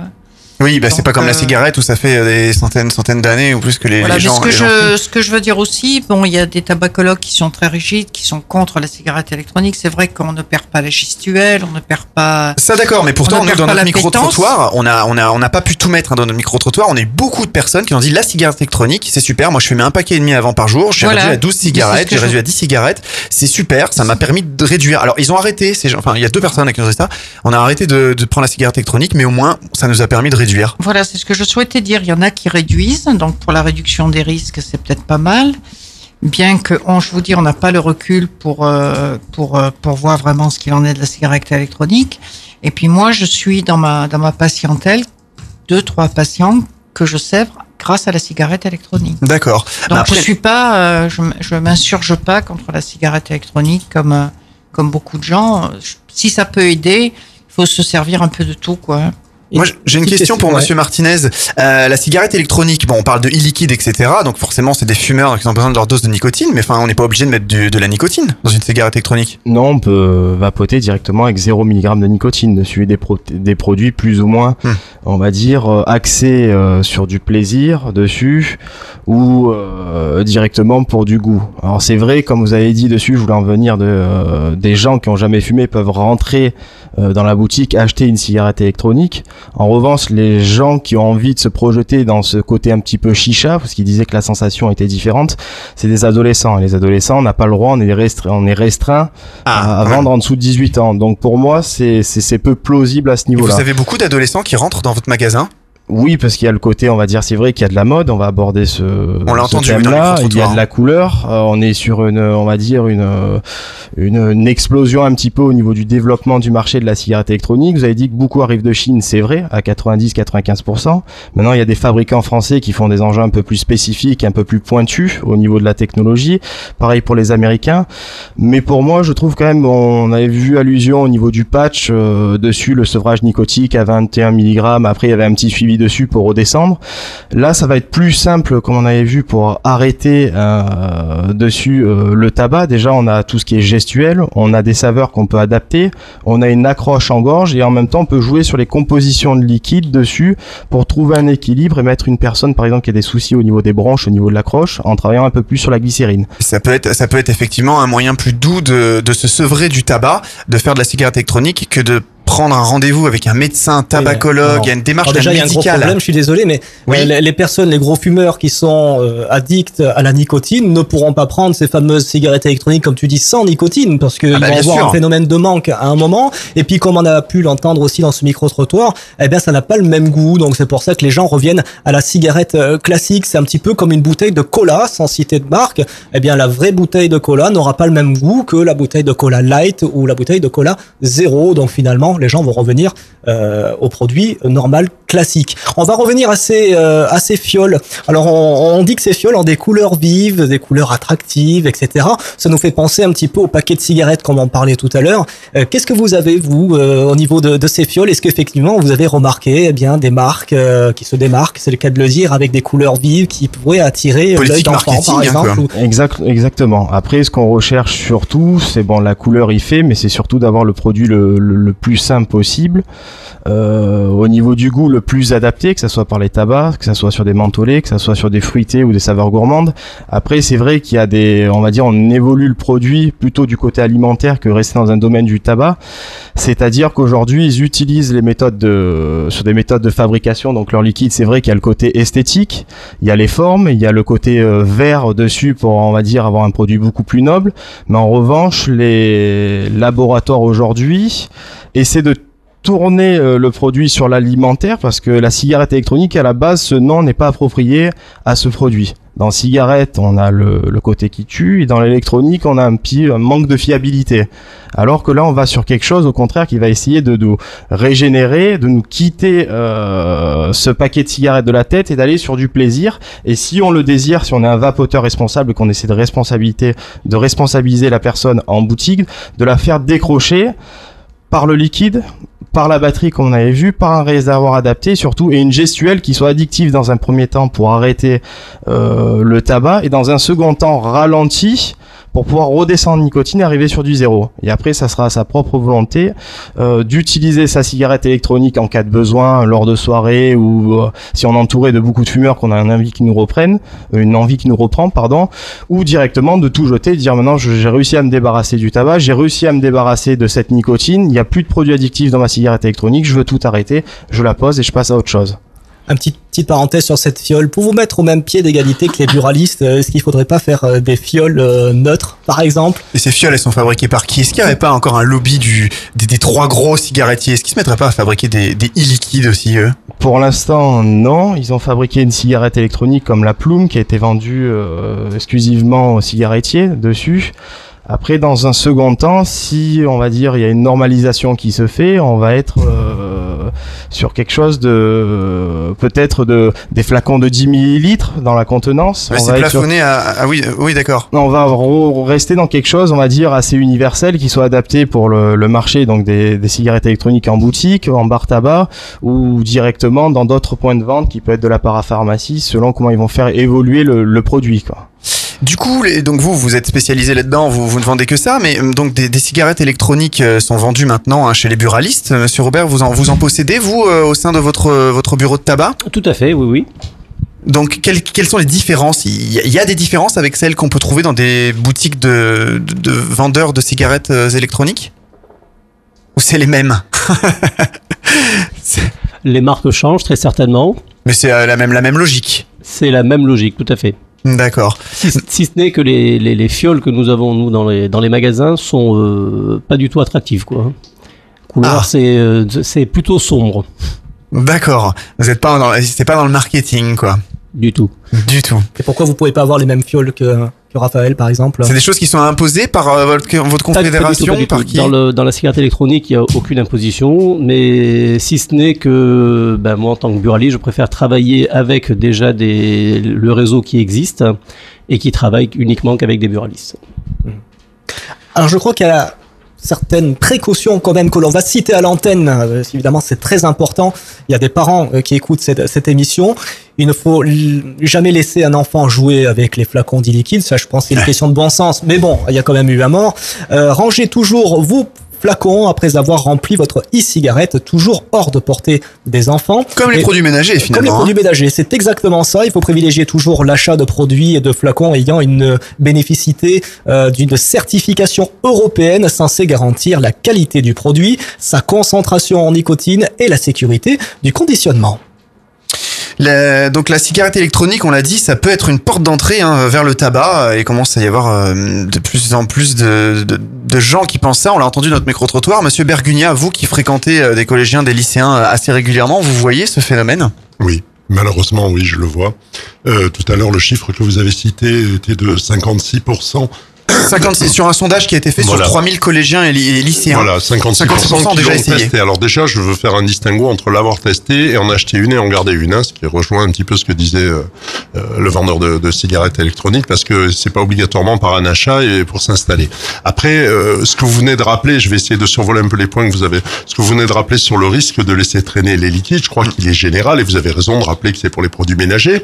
Et autant on n'a pas eu énormément d'accidents avec des liquides euh, en France, autant je rappelle que l'année dernière, il y a eu plusieurs affaires retentissantes d'intoxication au cannabis par des gamins de 2, 3 ou 4 ans parce que les parents étaient négligents euh, et laissaient traîner des boulettes de cannabis sur la table du salon, etc. Donc vous voyez, c'est quand même, j'ai envie de dire là aussi, je préfère prendre un peu de recul et dire que normalement, un adulte doit privilégier la protection des enfants, quel que soit le produit qu'il va laisser sur la table du salon, que ce soit un verre d'alcool, que ce soit des- de la e-cigarette ou que ce soit du, du cannabis. Et puis, un, un autre point que je voulais quand même un tout petit peu remettre en, en lumière, c'est que tout à l'heure, euh, vous avez dit à juste titre que la cigarette électronique dans sa forme actuelle est attribuée à un Chinois euh, qui, qui l'a élaboré Oui, a il y a une, quinzaine d'années. Euh, il faut savoir quand même que ce concept, euh, sans le côté autant électronique, le concept de, de, de supprimer la combustion, qui est génératrice de goudron et de cancer, est venu d'outils qui ont été créés il y a plus de 30 ans pour la vaporisation du cannabis. Euh, le Volcano, par exemple, qui est un, un produit hollandais qui a été mis en œuvre pour les accompagnements thérapeutiques et palliatifs euh, au cannabis. Donc c'est quelque chose qui se modernise, qui se, qui intègre de plus en plus d'électronique, mais globalement c'est un concept qui existe depuis un moment. Et c'est vrai que ça montre que les États euh, sont dans une réflexion de comment atténuer le risque de, de ces prises de produits, euh, y compris d'ailleurs quand il s'agit de, de drogue illégale. Euh, voilà, moi c'est des points que je, que je voulais un peu mettre en avant, et je crois que ce me gêne le plus, mais, mais ça n'a rien à voir avec euh, la, la façon dont on est en train de débattre autour des cigarettes électroniques, ce qui m'a dérangé il y a un peu plus de deux ans, euh, c'est quand la France a été le seul pays des 28 pays de l'espace Schengen à réclamer la classification de la cigarette électronique comme produit médical. Le refus a été massif. Et je pense que malheureusement, le- la classification en produit médical aurait permis une chose importante qui aurait finalement peut-être euh, contribué à l'essor de cette cigarette, c'est qu'on aurait pu prouver par un suivi de l'État l'innocuité des liquides, leur composition spécifique et, et prendre et mettre en place des, des cohortes de suivi pour l'impact dont parlait euh, Marilène Marchioni qu'on ne connaît pas parce que finalement c'est pas des produits de santé. Donc ça peut se vendre sur un marché, ça Mais peut c'est se ce qu'on vendre dans la disait, c'était une des premières questions. Pour comment on peut mettre sur un marché comme ça des choses euh, sans avoir fait des études préalables Enfin, maintenant, il y a des études qui sont en train d'être faites. Hein. Oui, mais bon, encore- bon. c'est voilà, c'est presque un peu tard, je dirais. Non Ah bah, il, y a Madame beaucoup, Autant il y a beaucoup de choses hein, qui arrivent sur les marchés sans que ça ait été testé. euh, c'est les premières, euh, les, les premières, euh, les premiers problèmes rencontrés qui vont faire émerger euh, le souci, quoi. Où on va se dire tiens, mais finalement il y, a- il y a quelque chose dedans, il y a Ah, C'est sûr que pour l'instant, à l'heure et- actuelle, voilà, il- a priori, il y a quand même nettement moins de problèmes avec la, la cigarette électronique que le recul qu'on a sur le tabac classique. Ah bah ça c'est clair, il y a deux ans de- d'expérimentation, mais c'est vrai que des produits on inspire un produit et pas ce. Moi, je suis assez choquée qu'il n'y ait pas eu de test qui, qui soit fait avant que ce soit mis sur le marché. On a des moyens aujourd'hui quand même de faire des études. Euh, Ah, mais c'est euh, toujours une question d'argent. Quand il y a un business à développer, hop, et on y va ça quoi. coûte très très cher après. Bon, voilà. Je trouve que c'est quand même euh, tout ce qui est alimentaire et tout ce qui se respire en plus. En plus, euh, on, on a quand même, euh, on a suffisamment de, de, de, de problèmes connus aujourd'hui euh, de toutes les pathologies euh, qui viennent à- au travers de la respiration euh, pour prendre quelques Alors, qu'est-ce que vous en pensez, vous, de l'autre côté du poste hein Ben, Vous pouvez laisser votre message via notre page Facebook, c'est Top FM, faut qu'on en parle. Euh, vous avez également le site internet www.fautquonenparle.fr. Ah bah tiens, justement, Olivier de Saint-Cyr-sur-Mer qui pose la question. Tiens, je rentre chez, euh, chez Raphaël, tiens, dans son magasin Mondial Club à la Seine-sur-Mer. Je lui pose la question, comment utiliser une cigarette électronique sans danger? Que me répond-il? Ben, pour euh, utiliser une cigarette électronique sans danger, déjà il faut aller sur euh, quelque chose qu'on sait utiliser, euh, conseillé par un professionnel ou par une personne, on va dire, dans ce, qui évolue dans ce domaine-là, qui vend ce produit-là depuis un certain moment, qui soit accompagné euh, dessus et surtout qu'il ait du, du matériel adapté en fonction de peut-être euh, dessus qui a été envoyé euh, sous forme médicale, donc la cardiologie, la pneumologie, d'être informé des éventuellement problèmes et risques au, euh, au niveau de, on va dire, de, de l'utilisation, euh, soit du tabac euh, auparavant et maintenant pour une future utilisation de la cigarette électronique. Non, parce qu'on a déjà vu par exemple des problèmes sur les batteries, par exemple aussi, qui voilà. Après, c'est lié à l'utilisation. ou- Non, les batteries, c'est un fléau. C'est-à-dire, comme c'est un marché nouveau, tout le monde recherche euh, le business, c'est pas forcément la santé et en même temps le côté financier. Donc, euh, des prix tirés, euh, c'est pour développer un, un business sur ça. Mais après, il y a un panier moyen à respecter pour avoir un matériel de qualité. Et pour ça, il faut avoir une boutique, on va dire, et un professionnel qui sache faire un premier prix, mais qui reste raisonnable au niveau de la sécurité, qui essaie pas de transgresser les règles sur des copies ou sur des clones, et d'évoluer sur un produit qui soit adapté. Généralement, un produit adapté tourne entre 50 et 70 euros en boutique dessus. Et là, on aura quelque chose de sérieux où il y aura un système, on va dire, euh, plus élaboré et on n'aura pas de risque d'explosion. C'est-à-dire toutes les parties, le plus et le moins, qui est relié pour euh, prendre l'énergie de la pile et le, le transmettre à votre réservoir, ça brûlera, ça fera un effet de fusible. Donc, on n'aura pas une explosion euh, comme on avait eu des cas que ça avait fait brûler un petit peu la banquette de la voiture ou autre dessus. Bon, je pense que c'est le début, donc euh, il y, a- il y a des accidents, c'est normal. En tout cas, il faut euh, préciser que l'on va vers une norme. Ça explose. Ah, ça, c'est les batteries au lithium, mais c'est propre. Vous prenez un téléphone portable, vous mettez Voilà. un tournevis dedans, ça va exploser. Ça, c'est pas spécialement lié aux cigarettes électroniques. Exploser, Bon. c'est un grand mot quand même. Ouais, il faut qu'il y ait un court-circuit, mais- mettre dans des circonstances euh, spécifiques et avoir l'énergie nécessaire dans un accu Hmm. pour pouvoir arriver sur une combustion, une chauffe et une Je pense que dès qu'un produit est nouveau, faut qu'il y ait des, des, des, des polémiques comme le, le fameux téléphone à la pomme, où effectivement, vous voyez des vidéos sur Internet, des téléphones qui explosent, etc. Oui, bien sûr, c'est Voilà. normal. C'est toujours été comme ça. Bon, en tout cas, une Ça norme européenne d'ici téléphone, hein. 2016, donc euh, et, euh, il y, aura pas de souci sur, sur ça. Alors, peut-être une prochaine question, euh, Luc, concernant cette cigarette électronique. Eh bien, euh, tout à l'heure, on a parlé des patchs. On a commencé à dire a priori que c'est pas mal comme accompagnement pour euh, pour éventuellement arrêter de fumer. Euh, vous, donc vous, vous pratiquez ça, euh, Madame Marchioni, avec avec certains de vos patients. Monsieur Martinez, vous, dans votre magasin, votre clientèle. Quelle est-elle? C'est-à-dire que est-ce que par exemple, je sais pas moi, trois quarts de vos clients qui rentrent, c'est bonjour, voilà, je veux arrêter un petit peu le tabac classique, je voudrais me mettre à, à- à réduire ma consommation, je voudrais arrêter de fumer. Quelle est la clientèle qui rentre euh, dans, dans votre bureau de tabac? C'est vrai que dans votre euh, magasin de cigarettes électroniques. plutôt. Comme c'est un marché nouveau, en règle générale, ils sont néophytes, donc il faut vraiment, euh, on va dire, réexpliquer tout du, euh, du début, le commencement, son évolution et sur son aboutissement, ce qu'on recherche aujourd'hui. Or, il est vrai euh, dessus que- qu'ils partent dans un désir euh, d'arrêter de fumer, donc une personne de responsable.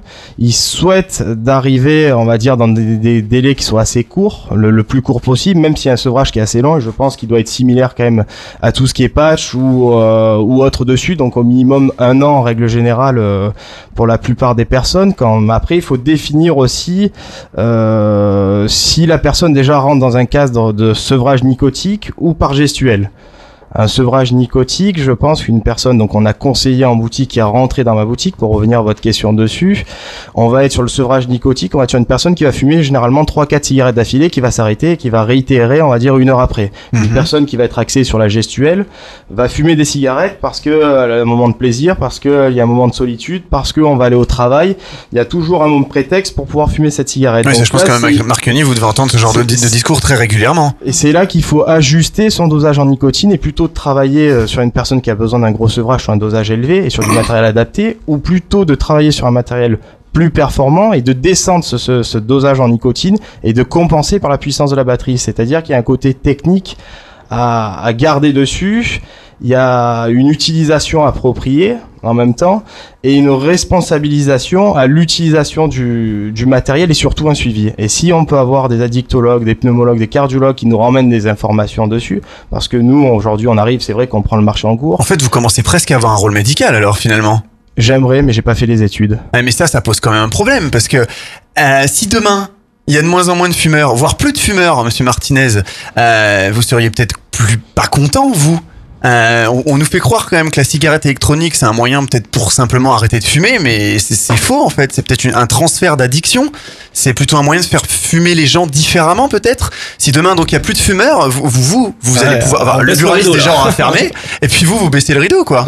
C'est le chiffre d'affaires et c'est fini. Donc, si vous faites un rôle un peu de médecin, dire euh, de prévention, dire voilà, bah, c'est bien, je vous accompagne dans le sevrage tabagique. Puis demain, bon voilà, il y aura plus de fumeurs, je change d'activité, c'est fini, je baisse le rideau, les buralistes aussi. euh.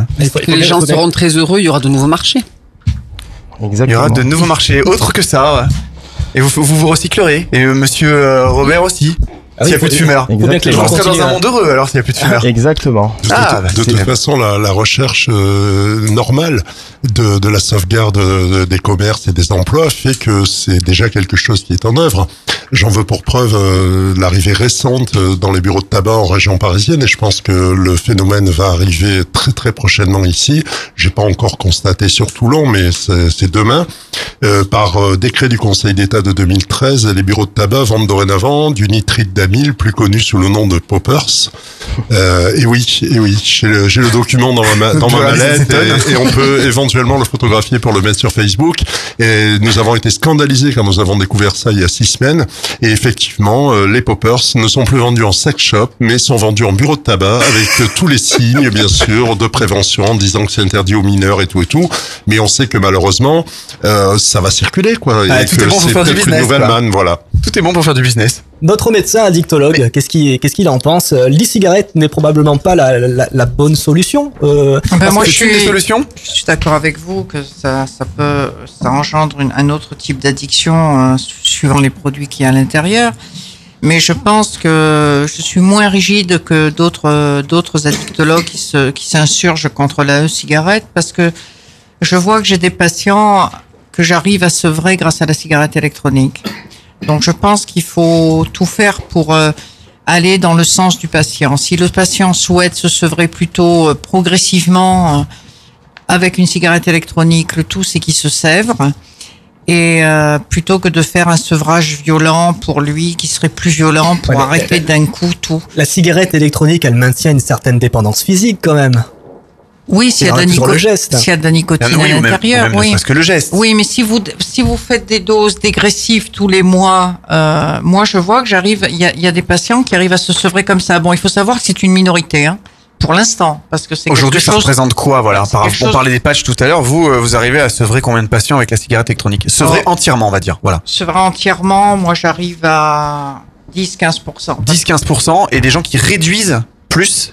Donc, qui- réduisent au fur et à mesure. Oui, mais, et des gens qui, par mais exemple, qui ne, qui ne fument que la cigarette électronique, qui ne fument pas de tabac à côté. Hein. Oui, c'est-à-dire que là, à la fin, vous avez 15% de ces gens-là qui ont complètement arrêté. Et est-ce qu'il y a des gens qui, je sais pas, fumaient 40 cigarettes par jour, qui se retrouvent à en fumer plus que 15 après euh, un certain nombre de mois euh, de, de, Non, dans mais vos justement, nous, ce que j'essaye de faire, moi, c'est qu'à partir du moment où ils décident d'arrêter avec une cigarette électronique, ils ne fument que la cigarette électronique et ne plus, ne plus de tabac. Oui, mais après, des gens qui de reprendraient la cigarette, pour vous, c'est un échec. Voilà, il a repris la cigarette, même s'il une a re- réduit. C'est une rechute. Vous, vous les Bon, emmenez. ce que moi, ce que je souhaitais, ce que je souhaitais dire, c'est que euh, à partir du moment où le patient souhaite se sevrer, ce qui est très positif, c'est que les, les XAPA, les XAPA en France sont là pour l'aider parce que ce sont des consultations qui sont gratuites dans les XAPA. Dans l'Exapa, les patients ne payent pas de consultation. Donc, euh, il faut, moi, je pense qu'il faut, Ah oui, c'est si on gratuit. veut, si on veut se sevrer, il vaut mieux être accompagné. Surtout qu'il y a beaucoup de patients qui pensent que pour eux, c'est impossible de se sevrer alors que c'est pas vrai. Ça peut être difficile, mais il n'y a rien d'impossible. Ça fait partie de la maladie addictive, ça, de penser qu'on n'en est pas capable, etc. Il faut savoir que les XAPA sont là pour aider les patients et que dans les XAPA, euh, On en trouve partout en trouve France, partout partout dans en- nos zones d'émission. on, on en- on trouve partout en France et les consultations sont gratuites puisque nous, nous sommes, on est salariés dans l'Exapa. On n'est pas des libéraux. Donc, euh, qui n'est pas la crainte de, de payer les consultations parce que si vous voulez un sevrage tabac au début, on le suit de proximité très fréquemment, quoi. Hmm. Après, les consultations s'estompent au fil du temps, mais au début, le, les consultations sont assez rapprochées. Euh, Monsieur Bergugna, juste rapidement, donc vous, vous avez avoué tout à l'heure que vous aviez le péché de, de fumer. Est-ce que vous avez essayé, vous, la cigarette électronique? J'ai essayé la cigarette électronique. Alors, si on veut faire mon parcours, euh, j'ai commencé très jeune. J'ai cinq sevrages à mon actif, euh, dont le plus long euh, dépasse les trois ans, et cinq rechutes, malheureusement. Et j'ai effectivement essayé la cigarette électronique. Euh, Alors, au, au vu de, de ce que nous dit Monsieur Martinez, peut-être que je n'ai pas euh, été bien conseillé, que j'ai pas eu le bon produit, Oui, parce que je pense qu'il y, a des- il y a- il y a de tout. Hein. Il y a, tout- il y a tout des boutiques qui sont montées à tous les coins de rue. Il y a le petit vendeur, il y a des gens peut-être un peu beaucoup Alors, plus qualifiés. Moi, je suis quand même allé en boutique et j'ai pris effectivement un modèle qui, je pense, rentre dans les critères euh, dont parlait Monsieur Martinez, mais je n'ai pas bénéficié de conseils vraiment élaborés. Ça, c'est vrai aussi. Et ça n'a pas marché pour moi.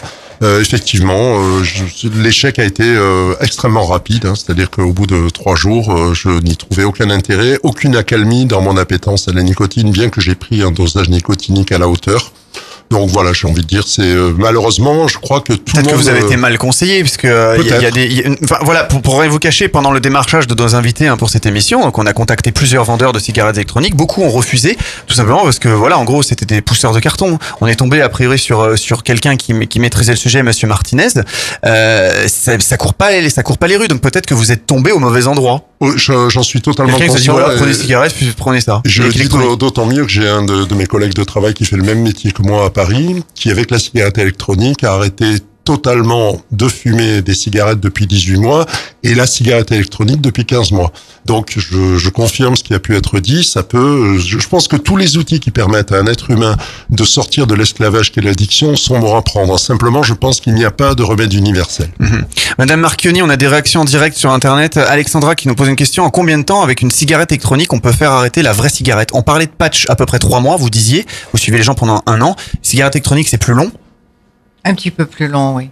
C'est-à-dire, euh, on peut s'en sortir dans l'année Oui. D'accord, oui, donc à ça fait. peut être un laps de temps assez court finalement. Tout à euh. Tout est, tout est Tout à relatif. fait, tout à fait. Madame Autant, vous avez un avis sur cette, euh, sur cette question, euh, Madame la vice-présidente de la région Provence-Alpes-Côte d'Azur? Euh, moi, moi, je pense que tout, tout ce qui peut être fait pour pouvoir aider les gens à sortir d'une addiction, il faut y aller, il faut le tenter, il faut l'essayer, il faut faire expérience. Euh, je revenais tout à l'heure sur la gratuité d'Exapa. Euh, c'est un coût aussi pour la collectivité. C'est jamais gratuit. Hein. Euh, on, on finance des centres, on finance euh, des personnes qui travaillent, qui se forment. Euh, et, et ça fait partie, quand on, on, on démarrait l'émission tout à l'heure sur le sur l'État qui se ferait une santé euh, financière sur le coût de ceux qui sont addicts à la cigarette. Voilà, ça fait partie aussi ça de ces choses qui sont à mettre au crédit de, de cet État qui essaie quand même de régler ce problème qui coûte très cher à la société, aux familles et à tout le monde finalement. Monsieur Robert, donc vous qui êtes buraliste, qui vendez donc du tabac classique et pas que, vous nous disiez hors antenne un petit peu avant l'émission euh, qu'il faut pas euh, donc faut pas croire qu'un buraliste est juste là hein, pour vendre des cigarettes et inciter euh, à la consommation. Bien au contraire, hein, vous vous conseillez souvent euh, les, les, les gens euh, à, voilà à peut-être réduire. Donc la cigarette électronique pour vous ça peut être aussi un bon moyen de, de les aider dans, dans ces démarches. Alors pour moi la cigarette électronique, mais ça ne concerne que moi, je ne parle pas au nom de tous les buralistes. hein. Pour moi la cigarette électronique, euh, c'est, ça peut être effectivement un moyen de réduire la, euh, la cigarette euh, normale, classique, hein. mais je pense que les cigarettes plaisir donc, que l'on a lorsque l'on fume, on les garde, et mais par contre toutes celles qui sont inutiles, donc qui sont sur la gestuelle, peuvent effectivement peuvent être, euh, on va dire, euh, réduites, réduites par la cigarette électronique. Oui, donc ça peut être un, un très bon moyen de, de, de, de- de sortir des, des drogues addictives, réduire ces drogues. J'irai pas jusqu'à réduire les drogues addictives, parce qu'il n'y a pas, enfin, moi, pour moi, si, c'est pas l'addiction. Mais effectivement, garder uniquement les cigarettes plaisir pour euh, ne plus avoir les, celles qui sont uniquement basées sur la gestuelle. Alors Raphaël Martinez, euh, donc de Mondial Club euh, assis pour les plages. La Seine-sur-Mer. Ah oui, c'est vrai, la Seine-sur. Oh, c'est pas loin. À côté. C'est bon, c'est C'est pas loin. C'est pas loin. Alors on vous souhaite évidemment, puisque vous êtes un commerce, beaucoup de succès.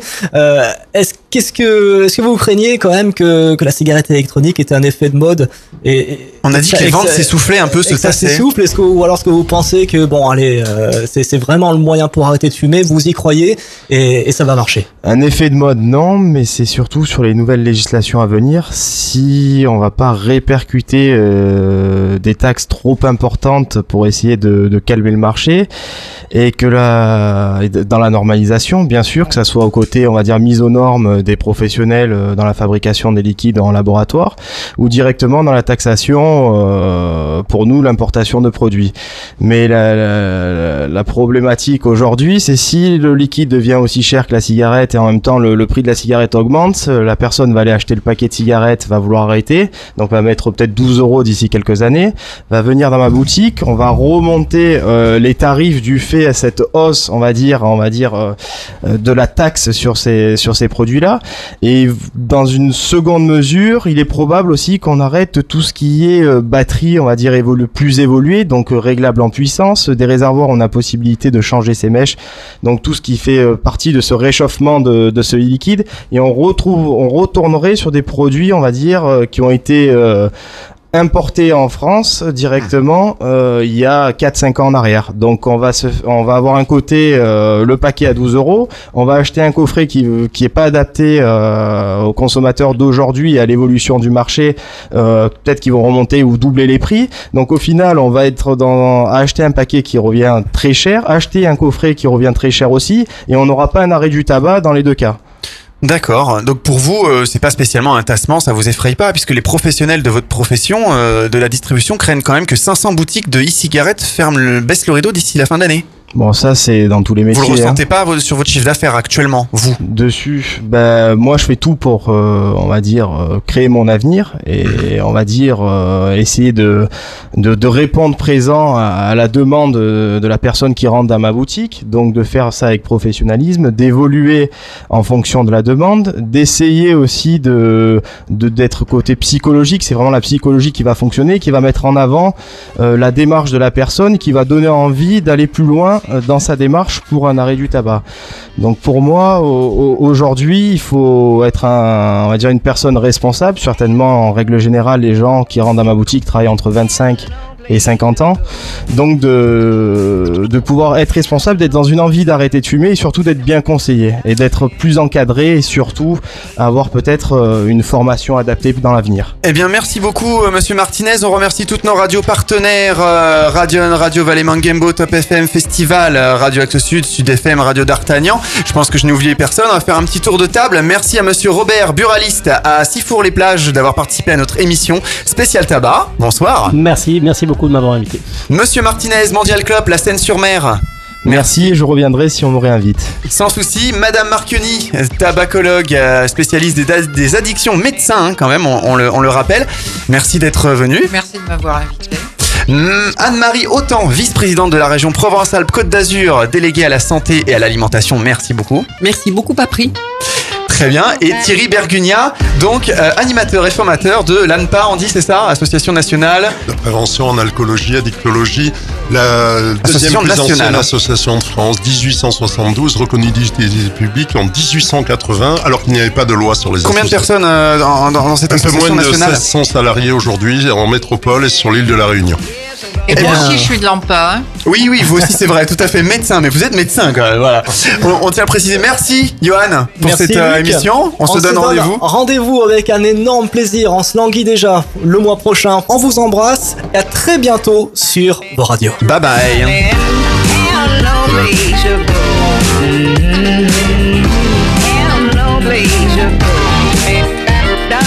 Réagissez dès à présent sur la page Facebook Top FM, faut qu'on en parle.